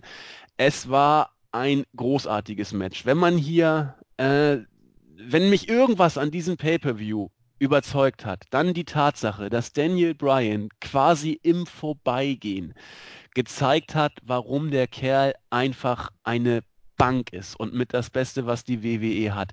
Daniel Bryan wurde von Vince McMahon auserkoren, das zu schaffen, was bisher keiner geschafft hat, nämlich äh, Roman Reigns als Superstar, als Face, als Top-Wrestler zu präsentieren. Daniel Bryan hat das mit Abstand beste Singles-Match, das Roman Reigns bisher abgeliefert hat, aus ihm rausgeholt. Er hat alles getan, um ihn overzubringen. Er hat es über weite Strecken auch geschafft. Er hat nach dem Match mit diesem Handshake-Versuch äh, ihn auch versucht beim Publikum overzubringen. Das heißt, Daniel Bryan ist quasi der letzte Ass, den Vince McMahon ausspielen konnte, um mit seinem Plan, ihn bis WrestleMania noch overzubringen, durchkommen könnte. Daniel Bryan hat alles richtig gemacht und ich sag dir, es wird bei WrestleMania trotzdem nicht funktionieren. Das Match, ja, war, das, das Match war klasse. Ähm, ja, richtig. Also ich würde jetzt nicht sagen, wie gesagt, auf einem ähnlichen Niveau war Randy Orton gegen Roman Reigns beim SummerSlam, wie auch aber, immer Randy Orton das angestellt hat damals. Aber ja. es war ein komplett anderes Match. Ja. Äh, ansonsten Seth Rollins ist, hat, hat ordentliche Matches aus Reigns rausgeholt, ähm, bei den Raw Main Events, die auch ja relativ lange waren. War trotzdem nicht das Niveau. Äh, Reigns hatte ein paar ordentliche Matches, glaube gegen Rusev, die nicht schlecht waren, aber natürlich auch nicht dieses Niveau. Daniel Bryan hat auch wenn es hier nach der Show auch wieder einige nicht gesehen haben, ähm, hat Reigns auf ein anderes Niveau gehoben, weil es war halt ein klassisches Wrestling-Match. Und stellenweise hatte das schon Phasen äh, von New Japan irgendwie. Also ja. Mh, hm, natürlich nicht in diesem Sinne, aber zum Beispiel das wie es erzählt Reigns, wurde, ja, ja, oder Reigns fängt diesen einen Kick ab und Daniel Bryan antwortet mit Aufheigen. Ähm, genau. Das sind so typische Spots eigentlich, die man von New Japan oder auch vom Indie Wrestling kennt oder äh, die Leg Kicks äh, schon am Anfang hatten. Das hat mir ähm, ich hatte ich hatte gewisse Erwartungen an das Match und ich war schon in den ersten Minuten dachte ich mir so okay ähm, das kann was werden. Also dass man eben damit angefangen hat, keine Ahnung. Äh, das deutlich war zu sehen, Daniel Bryan sollte dargestellt werden, dass alle glauben und auch Daniel Bryan selber glaubt, Daniel Bryan ist der bessere Wrestler und kann Roman Reigns in allen möglichen Sachen, außer eben in, in Sachen in Sachen Power ähm, äh, ist er ihm ebenbürtig. Und so kam das eben. Es gab Leg Kicks, ähm, sieht man ja nicht allzu oft. Ähm, danach gab's äh, Leg Submission Moves. Äh, hier der Indian äh, äh, Deathlock oder auch hier das Surfboard, das dann daneben ging. Roman Reigns konnte aber immer wieder ähm, zurückschlagen. Es gab den Headlock und Roman Reigns hat versucht, diesen Standard-Spot Headlock und ähm, Whip-In, aber Daniel Bryan hat einfach festgehalten. Also eben, dass deutlich gezeigt wurde, dass Daniel Bryan äh, Reigns technisch und wrestlerisch überzeugt wurde, aber Reigns konnte immer wieder zurückschlagen, wenn seine Power gefragt ist. Ähm, so gab es zum Beispiel, ähm, ach Gott, wie hieß der Move? Ähm, leg mich am Arsch äh, hier Triangle Choke. Mhm. Das war schon Richtung gegen Ende, die Reigns dann mit dem Powerbomb gekontert hat. Ja. Ähm, was dann gab's eigentlich noch diese, diesen, diesen Rolling Armbar, der aber dann irgendwie total daneben ging. Eigentlich auch ein Standard Moves, ähm, die, Standard Move kann man nicht sagen, aber ein richtig cooler Spot. Der ähm, Kyle O'Reilly zeigt sowas oft. Ähm, ganz spektakulär gab es das auch bei Wrestle Kingdom von ähm, Shinsuke Nakamura gegen Kota Ibushi. Nur hier Roman Reigns ist eben halt jetzt nicht unbedingt Kota Ibushi. ähm, ja, ich habe sofort vermutet, ich habe es mir noch nicht angeguckt, aber dass Reigns da irgendwie nicht richtig mitkam bei diesem Move. Und nee, das dass, dass der deshalb gesehen. daneben gab, vielleicht, ich müsste mir es nochmal angucken, aber ich vermute, dass es ganz äh, stark so war. Aber das ist normalerweise ein richtig cooler Spot immer, der richtig immer gut aussieht und immer Reaktionen ziehen sollte. Ähm, wie gesagt, ähm, es gab Tempowechsel. Natürlich hat äh, auch Daniel Bryan seine, sein Moveset ähm, durchgezogen, soll heißen, seine Dives gezeigt, seine Kicks gezeigt, ähm, die Super Hurricane Runner und so weiter und so fort. Aber das tut alles nicht zur Sache, sondern es kommt einfach darauf an, in welchem Moment wird das gezeigt. Wie ist, ist der Tempowechsel? Wie ist die Matchgeschichte, die aufgebaut wird? Und dann hatte das einfach eine komplett andere Klasse als die Matches, die man von Roman Reigns sonst kennt. Und Roman Reigns sah hier wirklich aus wie ein absoluter Star. Ja. Ähm, die Nearfalls waren auch okay gesetzt. Ähm, der erste Spear-Versuch, den Daniel Bryan einfach mal mit dem, mit dem ordentlichen Kick ab, abwendet. Ähm, also ich fand das Match wirklich ganz große Klasse. Ähm, bin mir relativ sicher und eigentlich, ich habe auch noch keinen gesehen, der, oder was heißt keinen von den von Experten, also Chris Jericho, Jim Ross haben das Match äh, richtig gelobt. Ähm, ähm, keine Ahnung. Mel Melzer auch. Ja, Melzer hat keine Ahnung, ich habe hab mir die Podcasts noch nicht angehört, aber ich bin mir relativ sicher, dass das Match von Melzer über vier Sterne bekommen wird. Oder vier Sterne, vielleicht auch vier Viertel oder sowas. Ähm, für mich gibt es keine Zweifel, dass das Roman Reigns bestes Match war und es geht nicht immer nur um die Moves, die ein Wrestler zeigt. Denn zum Beispiel, ja, eben, eben zum Beispiel dieser Belly-to-Belly-Suplex außerhalb des Rings, den Reigns gezeigt hat, der liegt jetzt nicht daran, dass Reigns ihn so packt, wie er ihn gepackt hat und aus eigener Kraft über sich wirft, ähm, über sich wirft. Das funktioniert nicht, sondern Daniel Bryan gehört da auch ein, ein Stück von diesem Move, weil er eben abspringen muss und äh, ja praktisch auch den, den Salto machen muss. Es ist nicht so, dass Reigns hier der, der, der, auch wenn er, er laut Storyline ja, oder laut Käfig derjenige ist, der den Move aufführt, sein Gegner oder sein Partner im Match hat da einen gehörigen Anteil. Und ja, Brian hat ihm zum richtig guten Match gezogen. Es gab ja auch noch andere schöne Spots, eben nach dem Belly to Belly wollte Reigns mit dem Spear nachsetzen und, und der ging dann gegen die Ringtreppe. Ähm, gab viele, viele gute Spots und viele Sequenzen, die richtig gut waren. Ähm, natürlich saß jetzt auch nicht jeder Move, aber ich glaube, Daniel Bryan, wie du schon gesagt hast, hat bewiesen, warum er der wohl weiterhin zusammen mit Seth beste Wrestler ähm, bei WWE ist. Und das muss jetzt, irgendeiner hat ja auch geschrieben, glaube auf der Startseite, äh, ja, wenn jetzt mal Roman Reigns gut Match hat, dann lag es natürlich gleich an Daniel Bryan ja, ich meine, ich weiß auch nicht, was ich dazu irgendwie antworten wollte, genauso wie ich eigentlich einfach nicht mehr darauf antworten will, wenn jemand sagt, nee, er hat immer nur die gleichen Moves gezeigt. Ich, keine Ahnung, ich habe hab diese Diskussion mittlerweile leid, entweder die Leute sehen, was etwas zu einem guten Match macht oder was es nicht macht, aber man kann es auch einfach anders sehen für alle Roman Reigns Fans. Und zwar, dass Roman Reigns gestern bewiesen hat, dass er mit dem richtigen Gegner ein gutes Match zeigen kann. Und wenn wir jetzt mal ganz ehrlich sind, viele der Topstars und zum Beispiel Batista und bis zu gewissen Grad sogar John Cena ähm, sind davon abhängig, dass sie einen Gegner haben, die ein gutes Match zeigen können. Aus, aus eigener Kraft ein Match, äh, ein Match besser machen können nicht viele. Und auch ähm, Lesnar ähm, ist so einer, der einen guten Gegner braucht eigentlich. Natürlich. Zum Beispiel ja, hat man ja. das gesehen, als der Undertaker nicht so fit war. Dann genau. hört es nämlich relativ schnell auf. Ähm, ja, John Cena zeigt das sehr, sehr oft, dass er jemanden braucht, äh, der, der besser ist als ihn und mit dem er ein gutes Match zeigen kann. Ich meine, Rusev hat er schon, gegen Rusev hat er schon gezeigt, ähm, dass Cena auch selbst ähm, nicht immer einen hervorragenden Wrestler braucht, um was Gutes abzuliefern, aber um was richtig herausragendes abzuliefern, braucht er den auf jeden Fall. Abgesehen eben jetzt hier von Hardcore-Matches, keine Ahnung, gegen Umaga zum Beispiel war da so ein Beispiel immer, was gerne genommen wird. Aber davon abgesehen braucht er immer starke Wrestler und er hatte diese starke Wrestler immer. Er hatte immer Leute, die ihn gut aussehen ließen. Shawn Michaels, Edge. Ja, die Liste ist so lang, wenn man möchte. Ähm, und genauso wird das auch bei Roman Reigns sein. Aber solange wie er in der Lage ist, mit, wenn er den richtigen Gegner hat, was wirklich Cooles abzuliefern, ist das überhaupt gar kein Problem. Selbst bei Randy Orton ist es so. Bei ihm, bei Orton kommt noch dazu, dass er auch einen guten Tag erwischen muss.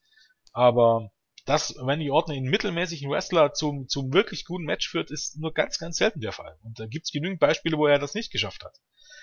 Ähm, von daher kann man das auch positiv für Roman Reigns sehen, dass er gezeigt hat, dass er es kann, wenn die Umstände passen und ähm, das Match wäre gestern nicht so gut gewesen, wenn jemand anders als Danny Bryan hätte. Also egal, ob jetzt dort Dolph Ziggler gestanden hätte.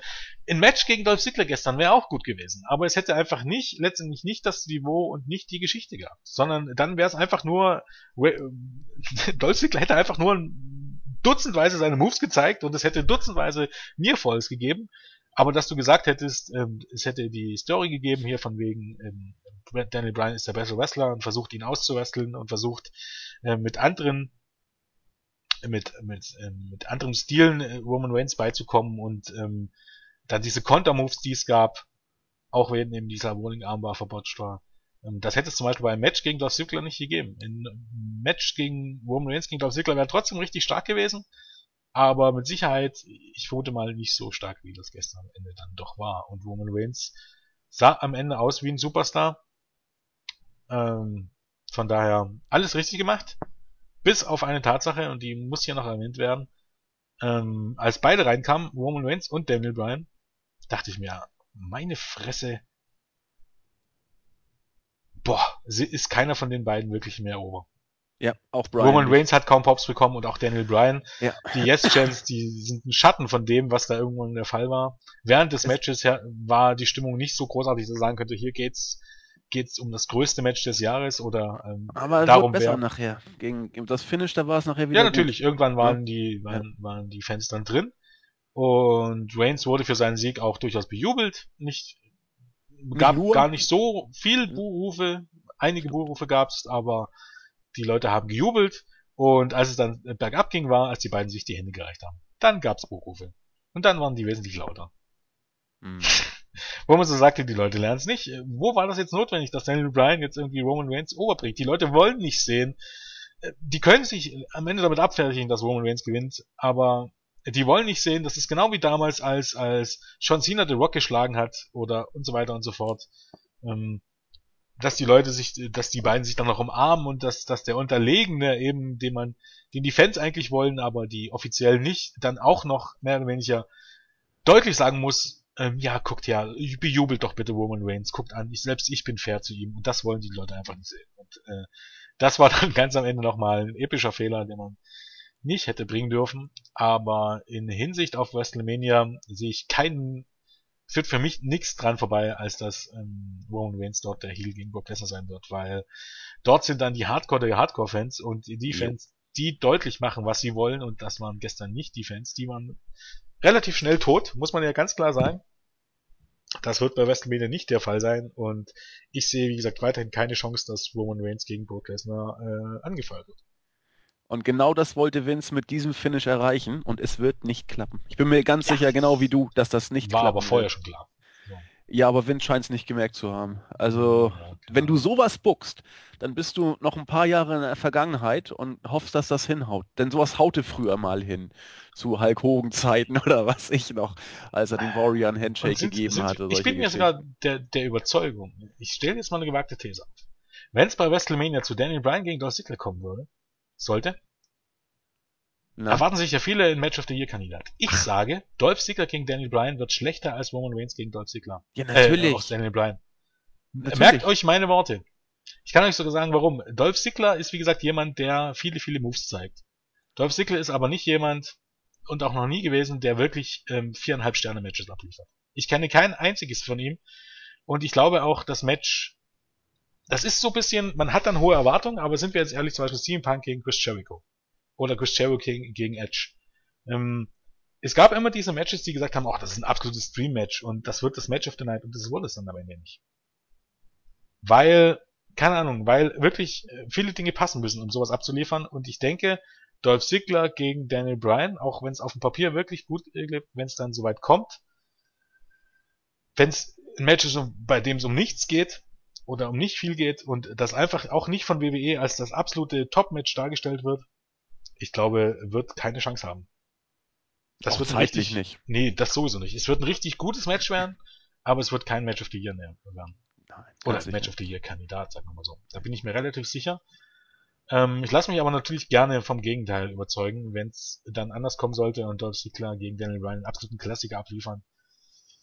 Dann lasse ich mich davon überzeugen, aber ich glaube, wenn es soweit kommen sollte, wird es nur ein sehr, sehr gutes Match, was dann auch von, von Jim Ross und Chris Jericho wieder gelobt werden soll. Aber sind wir ganz ehrlich, auch Luke Harper gegen Dolph Ziggler bei TLC wurde auch von so vielen gelobt und auch von, von Chris Jericho und so. Es war für mich definitiv kein Match of the Year Kandidat. Es war ein richtig, richtig starkes Match, aber es waren eben halt nur jede Menge Spots und am Ende des ähm, Tages war es einfach nur ein Match im Jahr 2015 und Intercontinental Champion Title und das bedeutet im Grunde überhaupt gar nichts.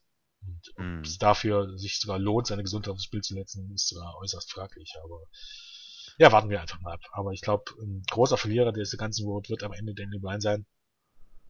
Ist er jetzt schon für mich, weil sein Momentum deutlich nachgelassen hat seit dem Royal Rumble. Der Royal Rumble hat irgendwie, also auch die Wochen danach haben ihm wirklich einen deutlichen Schlag verpasst. Wenn man gehässig ist, kann man sagen, ähm, das gleiche gilt aber auch für Roman Reigns. Und ja, ich, ich hoffe ein Stück weit, dass, dass Brian durch dieses Match sich ein Stück weit selber wieder overgebracht hat. Bei mir hat es auf jeden Fall geklappt. Ähm, seit diesem Match weiß ich wieder, warum ich Daniel Bryan so toll fand. Und, und das sind diese Matches, die so ein bisschen dieses Besondere ab und zu eben auch, auch spüren lassen. Und das, das hatte ich gestern wieder gespürt. Wenn wir es mal zusammenfassen sollte, für Jens und mich gibt es keinen Zweifel, dass Brian derjenige war, der gestern das Match geführt hat. Da das lassen wir auch nicht mit uns diskutieren.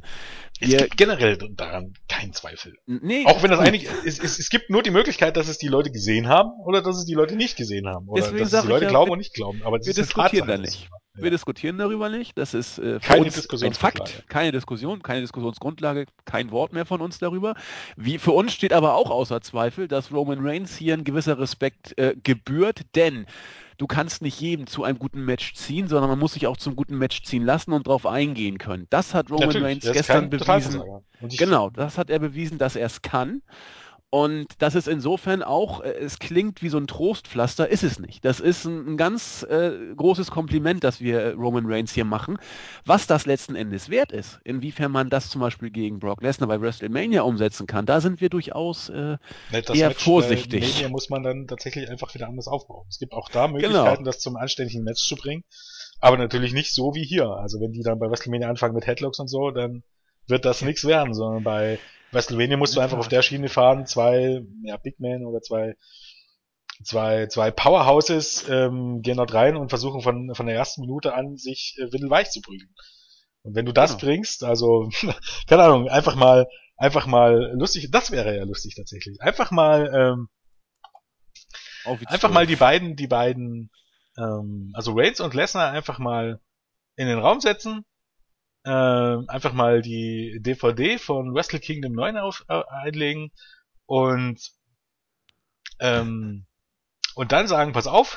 So wollen wir es haben. Nee, nee, pass auf. Ihr guckt euch jetzt einfach mal das Match Toki Makabe gegen Tomohiro Ishii an. Und das versucht ihr dann noch ein bisschen zu strecken auf die doppelte Matchzeit der beiden. Und dann habt ihr das, was wir bei WrestleMania sehen wollen. Und dann hast du einfach zwei Typen, die sich einfach gnadenlos aufs Maul hauen. Und zwar wirklich ähm, stiff wie Sau und ohne Rücksicht auf die eigene Gesundheit ähm, und mit einer gehörigen Portion no, äh, Non-Selling.